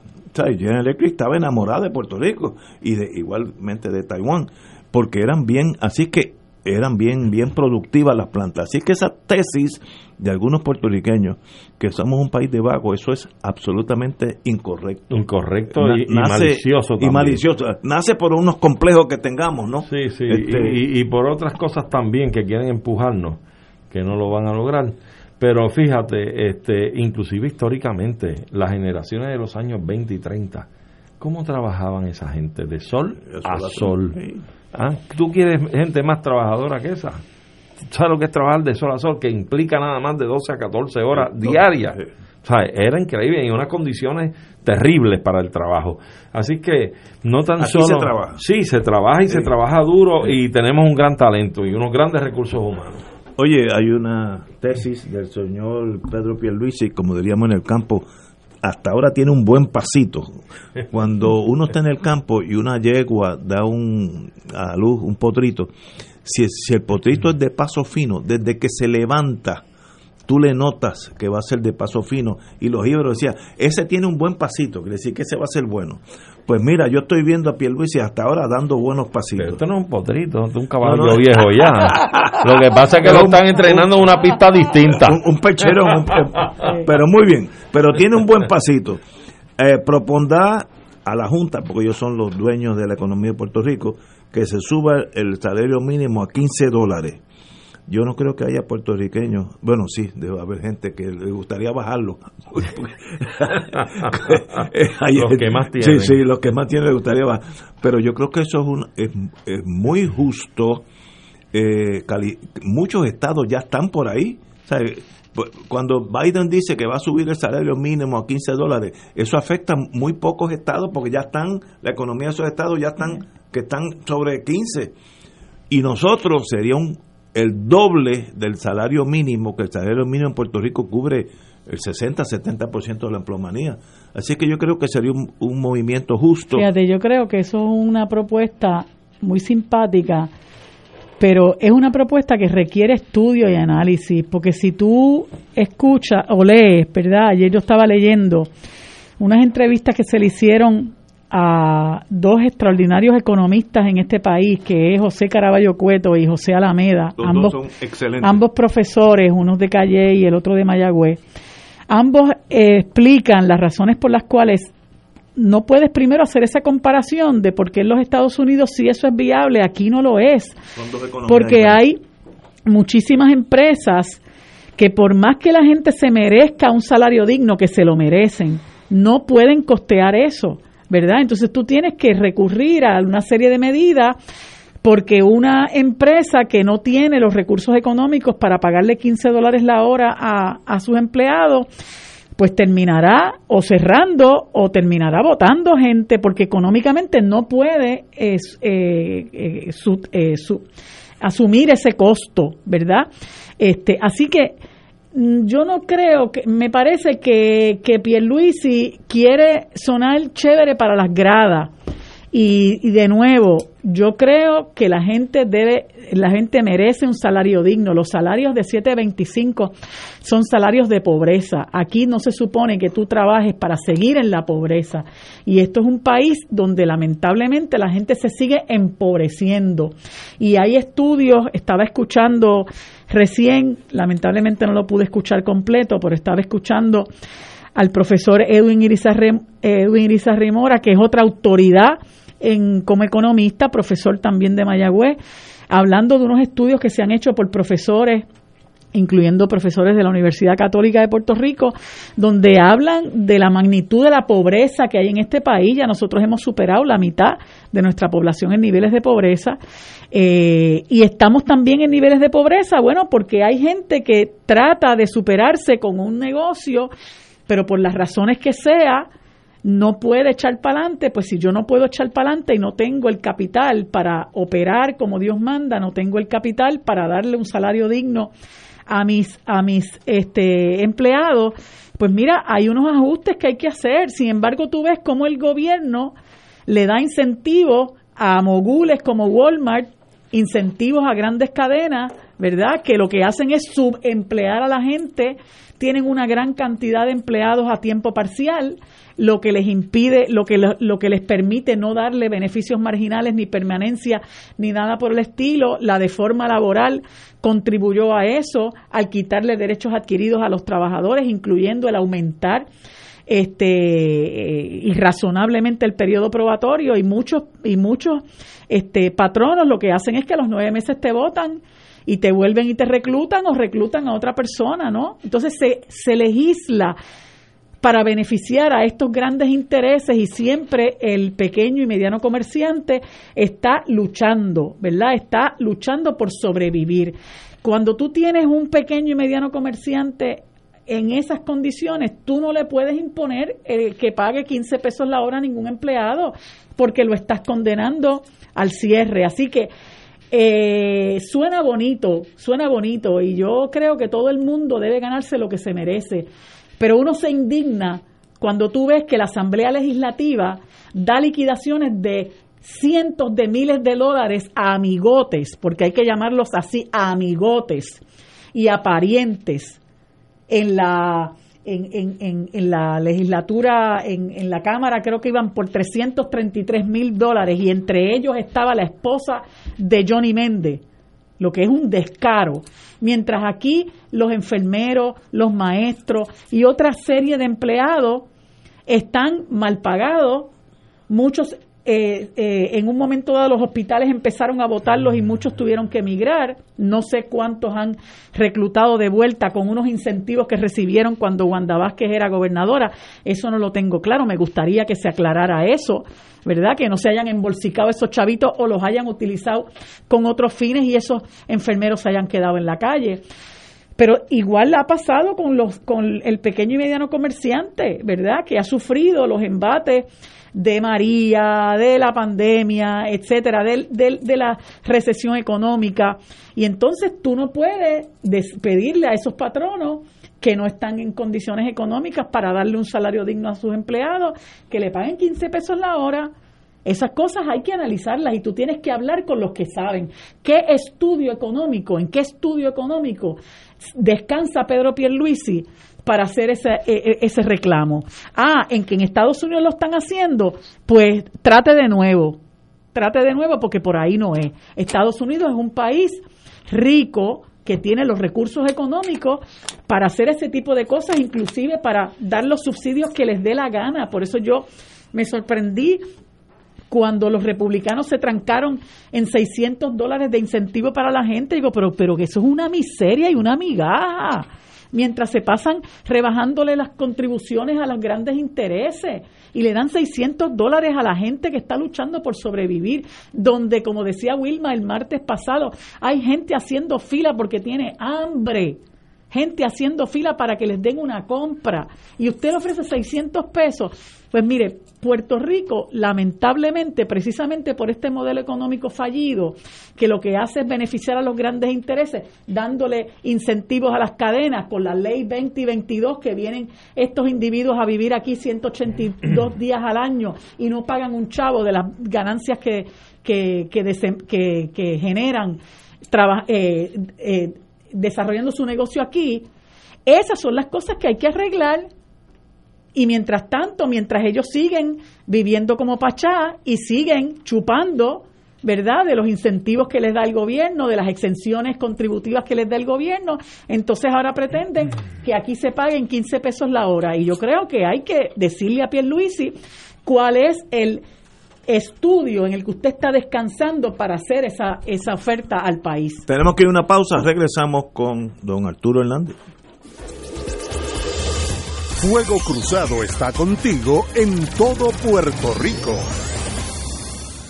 Mensaje de la Hermandad de Empleados Exentos Docentes de la Universidad de Puerto Rico. Señor gobernador, mientras usted está tratando de defender la universidad, el contratista Jorge Jado busca cómo destruirla. Insiste en eliminar nuestro convenio, cual se le extiende a otros grupos de trabajadores universitarios y ha sido fundamental en el desarrollo de la universidad por las pasadas cinco décadas. Haddock pretende mantener su contrato de 240 mil dólares a costa de los derechos de los trabajadores. Los trabajadores universitarios no permitiremos la eliminación de nuestro convenio. Señor gobernador, evita una confrontación innecesaria.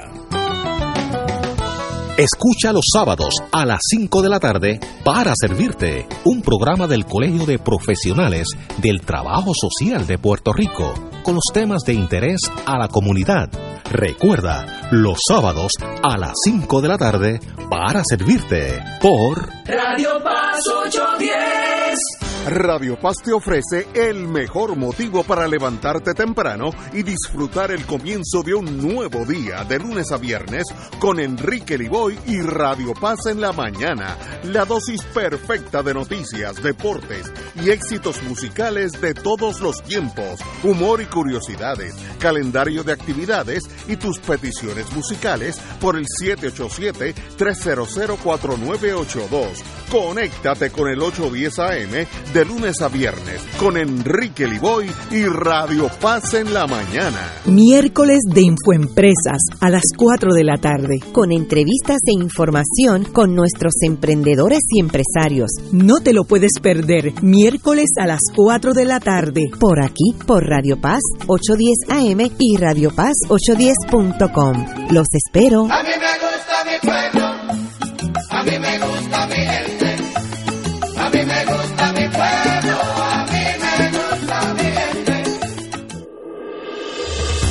Fuego Cruzado, el programa de más credibilidad en la radio puertorriqueña, es ahora la tribuna abierta de análisis noticioso, con diversas perspectivas que exploran el trasfondo de lo que acontece a diario y cómo nos afecta. Escucha Ignacio Rivera y sus panelistas invitados de lunes a viernes en Fuego Cruzado en transmisión diferida a las 10 de la noche por Oro 92.5 FM. Un club rotario es casa de jóvenes y adultos, de hombres y mujeres, que comparten y viven los deseos de servir a los demás en un ambiente socialmente sano y productivo. Mensaje del Club Rotario de Río Piedras. Y ahora continúa Fuego Cruzado.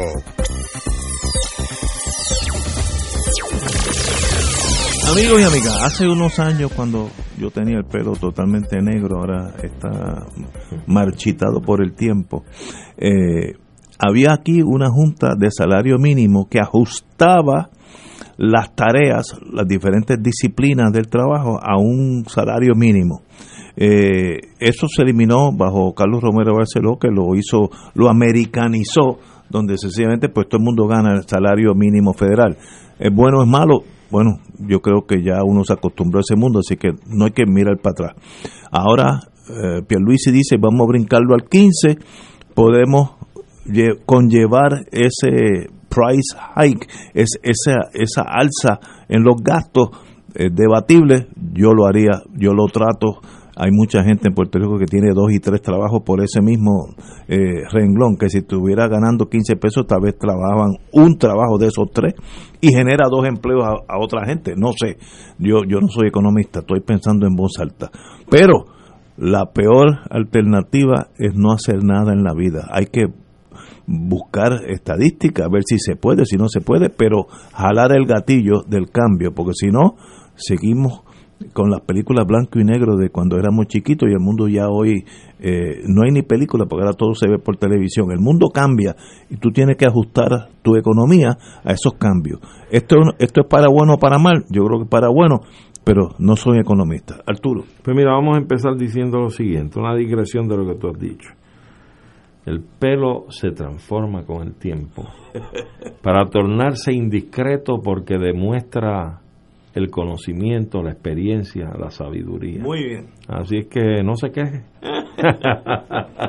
bueno, a lo que vamos, eh, el asunto este de, del salario mínimo federal, lo que tú apuntas, que lo discutíamos, es muy cierto. O sea, la Junta esta de salario mínimo, de salario en Puerto Rico, fue eliminada por los caprichos ideológicos de Romero Barceló, igual que la gran teoría que subsistió en el Partido Nuevo Progresista de que si tú dirigías el país a una extrema pobreza, la gente iba a correr desesperada a pedirle estadidad, porque eso significaba más dinero. Y ahora tenemos al país sumido en una quiebra, porque a veces, esto, es, esto es producto de las coadministraciones rojas y azules. Que no vengan a decir ahora que es meramente la colonia, sí, la colonia que usted ha administrado, con el enfoque ideológico de llevar esto a la ruina para que la gente salga corriendo a votar por la estadidad. Y el fracaso ha sido absoluto.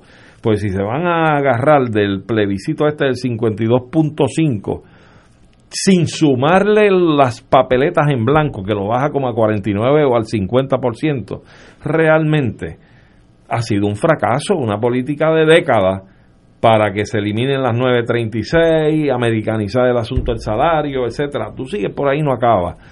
Y entonces están en un punto, un callejón sin salida, con los centros de poder en Estados Unidos negándole la estadidad y tirándole las puertas en la cara. El último es el demócrata en el Senado por New Jersey. Eh, ¿Cómo es? Booker. Sí, Cory, Cory Booker, que le acaba de decir, miren, para acá no miren, que aquí no hay ambiente para estadidad ni para Puerto Rico ni para Washington, D.C. Así es que esto es una detrás de otra, lironda y bonita, y no acaban de entenderlo. Yo no sé hasta qué punto el gobernador hace eco de esta postura de subir el salario a 15 dólares a la hora. Yo creo que sería un acto de suma justicia poderle pagar no 15, 16, 18 dólares la hora a los trabajadores en Puerto Rico. El problema que tenemos es que esto hay que hacerlo dentro de un marco de la economía nacional nuestra. Si nuestra economía aguanta esos 15 dólares la hora. Hay muchos negocios que sí. Por ejemplo, las grandes cadenas que lo que se nutren son de trabajos parciales, de part-time. ¿eh? Tienen toda una flotilla de gente trabajándoles part-time en distintos turnos. ¿Por qué? Porque no adquieren unos derechos, eh, pueden limitarse, están más libres de mover ese tipo de, de empleados.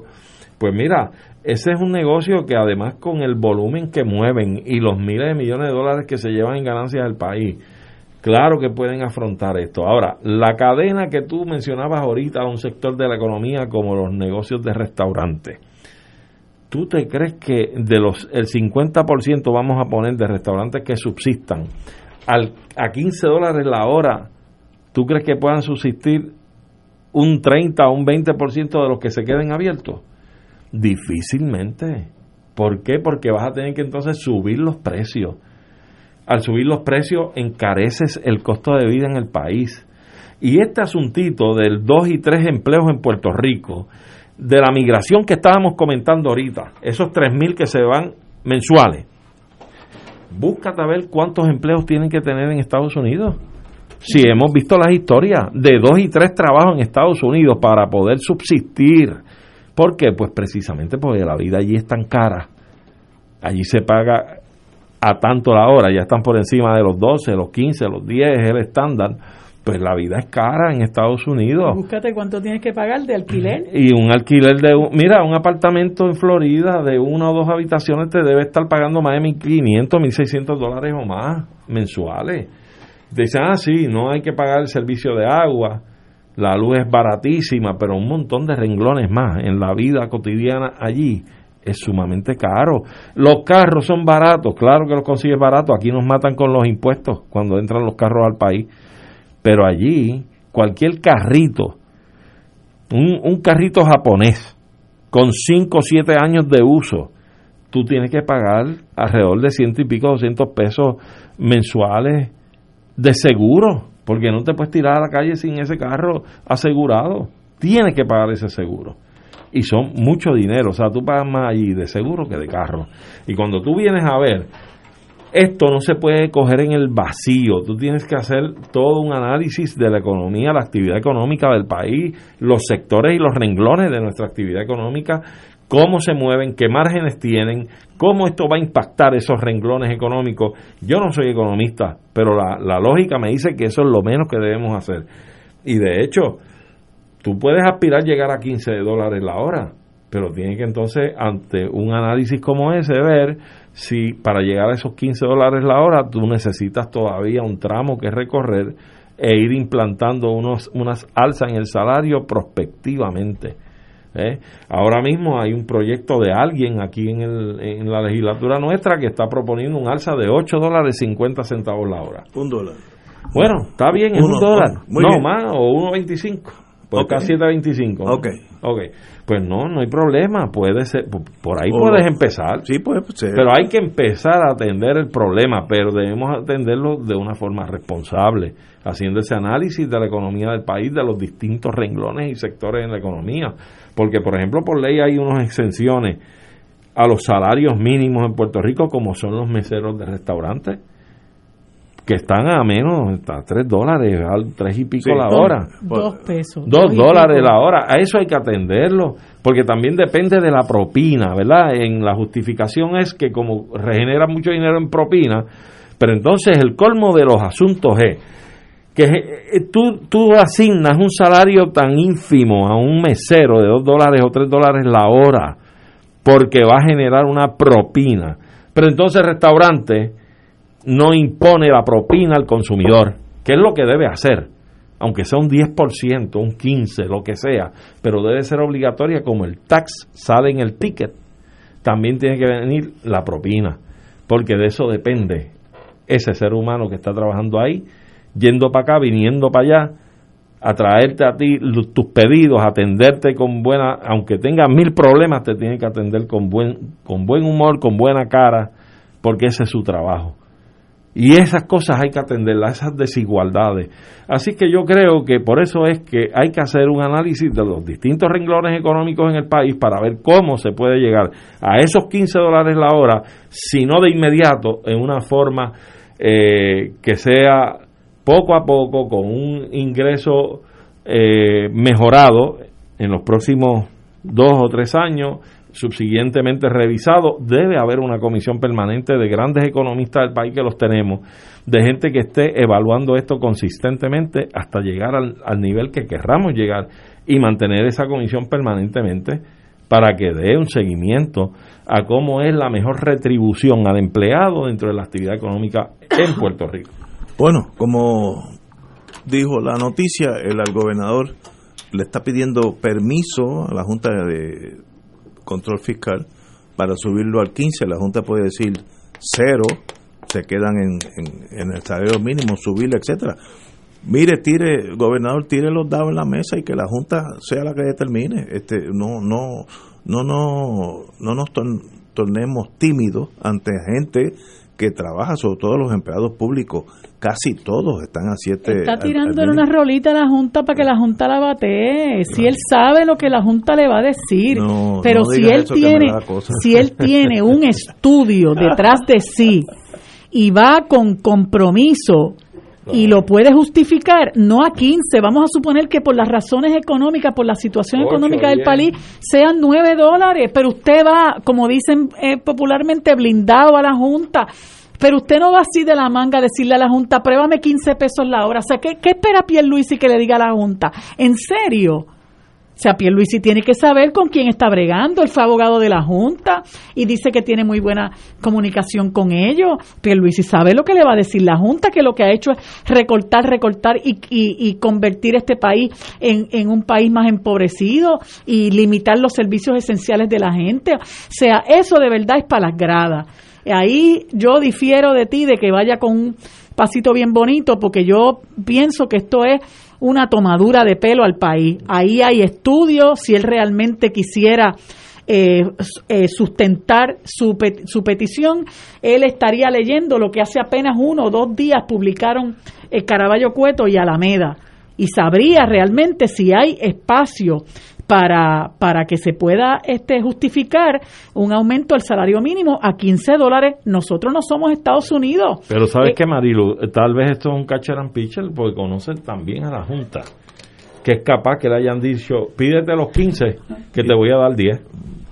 Bueno, si nos No dan te 10, extrañes. si nos dan 10 los cogemos. No Yo- yo ¿Quién soy sabe un si, si nos dan 10 son buenos, No. ahora que digan de dónde van a salir Exacto. y cómo van a ayudar a las empresas como todo que están fastidiadas Lo que pasa- a poderle pagar a sus empleados 10 pesos la es hora. que la- Ojalá que, que se den esas condiciones, porque aquí lo que se necesita, entre muchas otras cosas, es justicia salarial. La gente está viviendo bajo unas condiciones de empleo y sueldo que son realmente Sí, sí, no, tétricas, ¿verdad? bien, bien, Los bien. maestros, ¿cuánto tiempo hace que no reciben un aumento salarial? Creo que el último aumento salarial se los dio a Aníbal Acevedo Vilá y así por el estilo. Los enfermeros estaban reclamándole a Wanda Vázquez que los incluyera en el grupo de, de- personas que iban a recibir este incentivos y no, no recuerdo que les haya contestado en la afirmativa, pero así por, el- por el estilo hay un montón de empleados públicos que me- merecen justicia salarial, o sea que, que eso eh, eh, nuevamente no pueden ser eh, ofertas para las gradas. Ah, que la Junta va primero que nada a analizar cuánto dinerito de eso le resta Al pago de la deuda. al pago de la Hermano, deuda. Claro. como yo soy negociante, transijo por 12, 12 dólares y, y- y estamos todos contentos. Y ojalá que se pueda hacer re- realidad. Vamos a una pausa, amigos.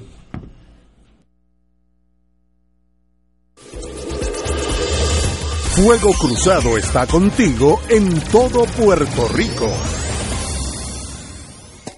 Cómprame un sistema solar y escúchame aquí en Radio Paz. Todos los viernes a las 4 y 30 de la tarde. Te espero para que me cuentes tus inquietudes acerca de placas solares con baterías. Comunícate conmigo. Soy Luis Enrique al 787-536-7938 de Solar Store. Cómprame un sistema solar. En Oro 92.5 FM, Radio Paz 810 y el Canal 13 estamos trabajando a tono con la emergencia que en estos momentos está viviendo Puerto Rico. Estamos ofreciendo nuestros servicios al máximo con el personal disponible según nos permitan las circunstancias. Si tiene un mensaje para ofrecer a sus asociados, clientes o personal, solo tiene que llamar al 787-349-7949, 787-552-0825 y nuestros empleados le comunicarán al personal de ventas para atender su necesidad. A nuestros clientes estén en comunicación con su ejecutivo o ejecutiva de ventas que continúan ofreciendo sus servicios como de costumbre. Recuerden los teléfonos 787-349-7949 y 787-552-0825. Todos los jueves Radio Paz y la Administración del Seguro Social te ofrecen un espacio informativo para orientarte y aclarar tus dudas sobre los derechos, requisitos y obligaciones para poder disfrutar de sus beneficios. Plantea tus preguntas por el 787-300-4982 y conoce antes que nadie los detalles concernientes a cambios y nuevas regulaciones, escuchando todo sobre Seguro Social con Víctor Rodríguez los jueves de 2 a 3 de la tarde por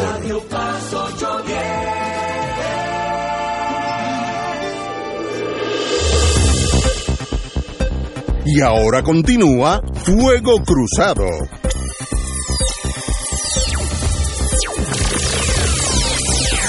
Oye, buenas noticias para el Río San Juan. Inaugura el Hotel Palacio Provincial. Ah, hubo una inversión de 12 millones, si bien recuerdo, de inversión privada. Quiere decir que Sí, 12 millones. Quiere decir que algunos comerciantes que saben de ese mundo dijeron, aquí esto es viable económicamente porque tú no vas a hacer un, hotel para que nadie venga. Es un hotel donde estaba el viejo Tribunal Superior de San Juan eh, hace muchos años, a la, dere- a la izquierda de la alcaldía y a la derecha del Departamento de Estado, en esa esquina. Precioso eh, lugar, eso estaba abandonadísimo cuando era secretario, cuando era la Secretaría de Estado para Corporaciones y Marcas, eso era un arrabal y estas personas lo tom- los tomaron, estos comerciantes, y les deseo la mejor de la suerte, por la no lo he visto personalmente, por la foto, eso lo han puesto como estaba en los tiempos de España, así es que estoy seguro que eso va a ser un boutique hotel para aquellos que en Wisconsin en el próximo invierno arranquen para acá, y ya, ya no habrá pandemia, si Dios quiere, eh, y tenga un sitio tan bello y localizado en el mejor de los sitios, porque en el medio de San Juan, en el medio del viejo San Juan. Así que qué bueno, que hay gente que todavía está dispuesto a poner dinero de ellos en la rueda. Eh, y esa ruleta rusa, si dispara, eh, el que te va a dar es a ti, no, no es al gobierno. Así que qué bueno que haya eso. Tú, tú me llevas ventaja, Ignacio. Este, ahorita fuera del aire hablábamos precisamente sobre este asunto y, y comentábamos eso mismo, que fue la sede del Tribunal Superior de San Juan. Así fue. Y yo recuerdo haberlo visitado de niño, de la mano de mi padre, que era abogado. Y, y yo te pregunto, tú tienes que recordar que los pisos eran en madera del Sí, país. madera, madera. Madera del país. De Ausubo había mucho. Sí. Que se lo sacaron y lo vendieron en otro lado. Porque me acuerdo cuando lo remodelaron, sacaron. Me acuerdo que salió en el periódico que el Ausubo, la columna de Ausubo, etcétera. Porque entonces cuando estaba Marcas y, y que fue creo que la última dependencia de gobierno y corporaciones ahí, ya los pisos yo creo que los habían sustituido, habían sustituido. por losas y demás. Pero ciertamente es una inversión, como tú dices, en el viejo San Juan, hay que ver, obviamente es una inversión fuera de Puerto Rico, me imagino, no sé si es local. Debe haber, son de aquí, son, son, de aquí. Son sí, de aquí. bueno, de Yo- aquí yo- entre comillas. No, yo, yo los conozco. Son- Mira, Hugh Andrews lleva aquí 50 años. Arnold Venus es de aquí, nació aquí. Eh, pero estarán cobijados bajo la ley 20 para inversión No, no, del capital. no Está Cyril Meduña, que Cyril es Meduña, de una claro. de Rangel. Sí, pero que lleva aquí 30 años. Pues esos son de aquí. Eh, aunque haya nacido en la luna, si lleva aquí 30 años, es más, eh, han vivido más aquí que yo. Qué ironía tiene la vida. Ciertamente, un proyecto así, lo importante es que redunde en beneficio de, sobre todo, el entorno que lo rodea. Sube el precio del real estate Ah, sí. alrededor. Pero eso es no un es edificio tanto. histórico, es un edificio histórico. Sí. A mí me gustaría saber realmente si el si el país conserva la propiedad de ese patrimonio histórico No o cómo es que está funcionando el asunto, porque nosotros tenemos que terminar ya de estar entregándole nuestro patrimonio a los intereses eh, extranjeros o, O privados. o privados, De aquí, ¿verdad? importa, sí. Este y eso y eso es algo que la noticia no aclara pero el edificio es un patrimonio histórico y, y eso para a mí me resultó preocupante, ¿verdad? Bajo qué condiciones Sí, ellos están operando en un edificio que es patrimonio histórico. Pero la opción no es dejarlo caer en canto, Sin como, duda. como iba. Lo que como pasa, iba. el problema es, Ignacio, que volvemos a lo mismo. Los gobiernos irresponsables dejan destruir nuestros, Claro. nuestros bienes Para patrimoniales justificar para justificar la privatización. la entrega. Mira lo que pasó con las lanchas de Vieques y Culebra, tú mismo lo has dicho. dicho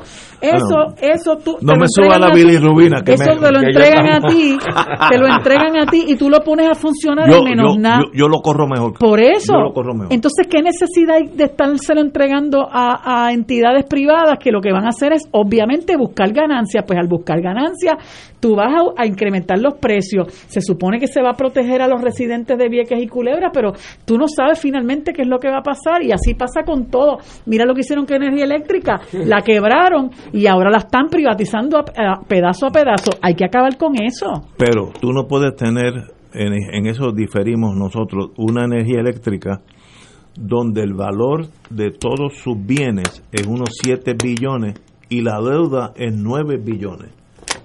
Si las regalas a la General Electric, pierde General Electric 2 billones. Si las regalas. Tú- eso es un desastre. Ah, que hay otras opciones. Debe haber siete opciones. Por ejemplo, privat- eh, un- una la la General Electric Power, lo que sea, de Austin, Texas. Es del municipio y hace dos o tres años, cuando yo estuve allí las navidades, leí que era la más productiva de todos los Estados Unidos. Del municipio Del de municipio. Austin. Ok, ese es un extremo. Otro extremo que sea con Edison, que es privada. Hay opciones. Lo Yo- único que no se puede, lo único que no se puede hacer en Puerto Rico es no hacer nada. Tú tienes que buscar opciones. Sí, pero tienes que introducir y empezar a considerar la posibilidad de darle espacio a lo que es el concepto cooperativista. Muy bien. Por ejemplo, no- no tengo problema. Aquí en la energía eléctrica hay secciones de la producción o generación o servicios o de ganche, etcétera, que tú pudiste haber estructurado un sistema cooperativista de los propios empleados que redunda en el mejor interés del como, país. como Del dije, país, puede claro. haber puede haber 80 opciones. Ahora, que lo que no se puede hacer es no hacer nada. Claro. Puerto Rico no aguanta eso. Pero tenemos que empezar por las opciones que más Que redunden en país, beneficio al no a país, los no a los intereses. intereses, porque detrás de lo- esto está el chanchito de cuántos chavitos me dejaste con X, que los necesito. Pero mira, el ¿Tú de- crees mira que el contrato de Luma? Energy. Ay, el contrato de Luma Energy, que a, a la, a energía eléctrica tiene que coger un préstamo pa- para las operaciones de, de, de, de- de la autoridad. O sea, es un escándalo. Señores, a aquellos que me mandaron mensaje hoy habrán notado que no le contesté. Es que dejé el, el teléfono en casa. Yo espero que esté en casa. Si no, como yo soy bastante geográficamente astuto, está al este del río Mississippi y al oeste de Trinidad Tobago. En ese espacio geográfico está mi teléfono. Si En no está en casa, punto, en en algún es- punto. entre east of the Mississippi and west of Trinidad Tobago. Si no está en casa. Señores, hasta mañana miércoles.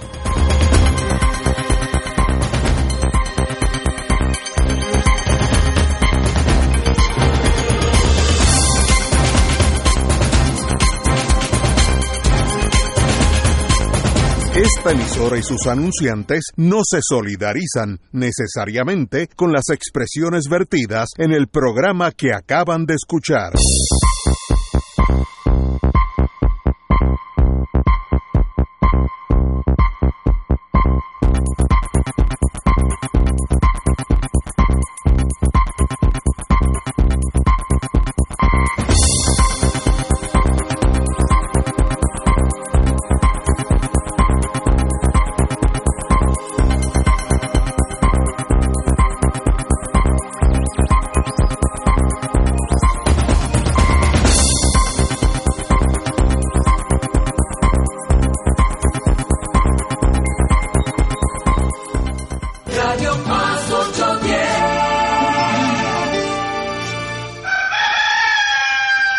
Llegó la hora de reactivar el fervor católico y agradecer las bendiciones divinas. De regreso al santuario en persona para la misa de madrugadores desde las 5 y 30 de la mañana. La convocatoria es para reunirnos implementando todos los protocolos y distanciamiento social que garantice nuestra seguridad y no represente peligro para la salud en las amplias facilidades del Santuario Nacional de Nuestra Señora, Madre de la Divina Providencia en Cupey. Nos congregaremos con las debidas precauciones el sábado 6 de febrero a las 5 y 30 de la mañana. Misa de madrugadores de regreso al santuario. Para detalles accede a nuestra página en Facebook o llama al 787-646-9448. Transmisión radial por Radio Paz 810 AM y Radio Paz 810.com. Oro 92.5 FM. Radio Oro FM.com. Radio Paz, el enlace radial con la Iglesia Católica, te provee apoyo en momentos de incertidumbre para reafirmar tu fe. El jueves 28 de enero llevaremos a cabo la jornada de acompañamiento y oración por los pacientes de cáncer y COVID-19 en Puerto Rico. Nuestros voluntarios estarán 12 horas en oración ininterrumpida por nuestros enfermos y tus peticiones serán expuestas en la capilla de la emisora. Culminaremos con la celebración de la Santa Misa, presidida por su excelencia reverendísima Roberto Octavio González Nieves, arzobispo metropolitano de San Juan de Puerto Rico. Jornada de acompañamiento y oración, jueves 28 de enero. Oración comienza a las 6 de la mañana. Misa arzobispo a las 7 de la noche. El teléfono para peticiones 787-538-3831. Auspicia a los misioneros de Radio Paz 810 AM, donde ser mejor es posible. Buenos días familia. Es la casa a la que siempre puedes llegar sin invitación. A las 10 de la mañana, Judith Felicie es tu anfitriona para conversar sobre medicina, psiquiatría de niños y adolescentes, artes, derecho, valores y fe. Todos los días por Radio Paz 810 AM. Buenos días familia. Donde una conversación parece demasiado corta. Buenos días familia. De lunes a viernes por Radio Paz 810 AM.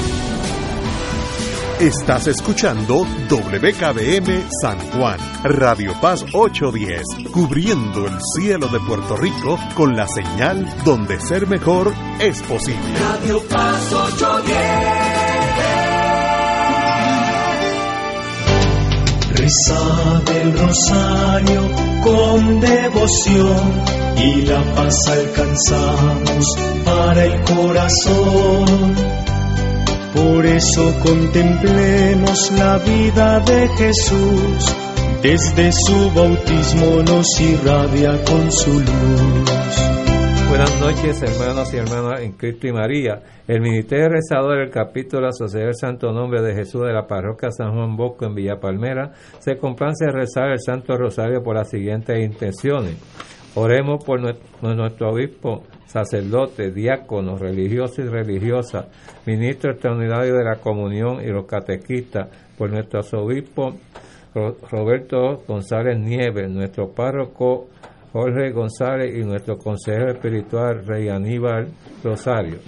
Oremos por la salud de Rubén Linares y Milagros Núñez, Minerva Done, Betty Morales, Raymond Borges Medina, Jesús Oviero, Fernando Rivera, Carmen Vázquez, Sara Medina, Irma y Bruni, y Mayra y José Bernabé, Maribel Bernal Medina, Mirta Medina, Efraín Bernal y Julio Reyes. Este por eterno descanso de Aaron Rivera Vázquez, por todos los difuntos de la Sociedad Santo Nombre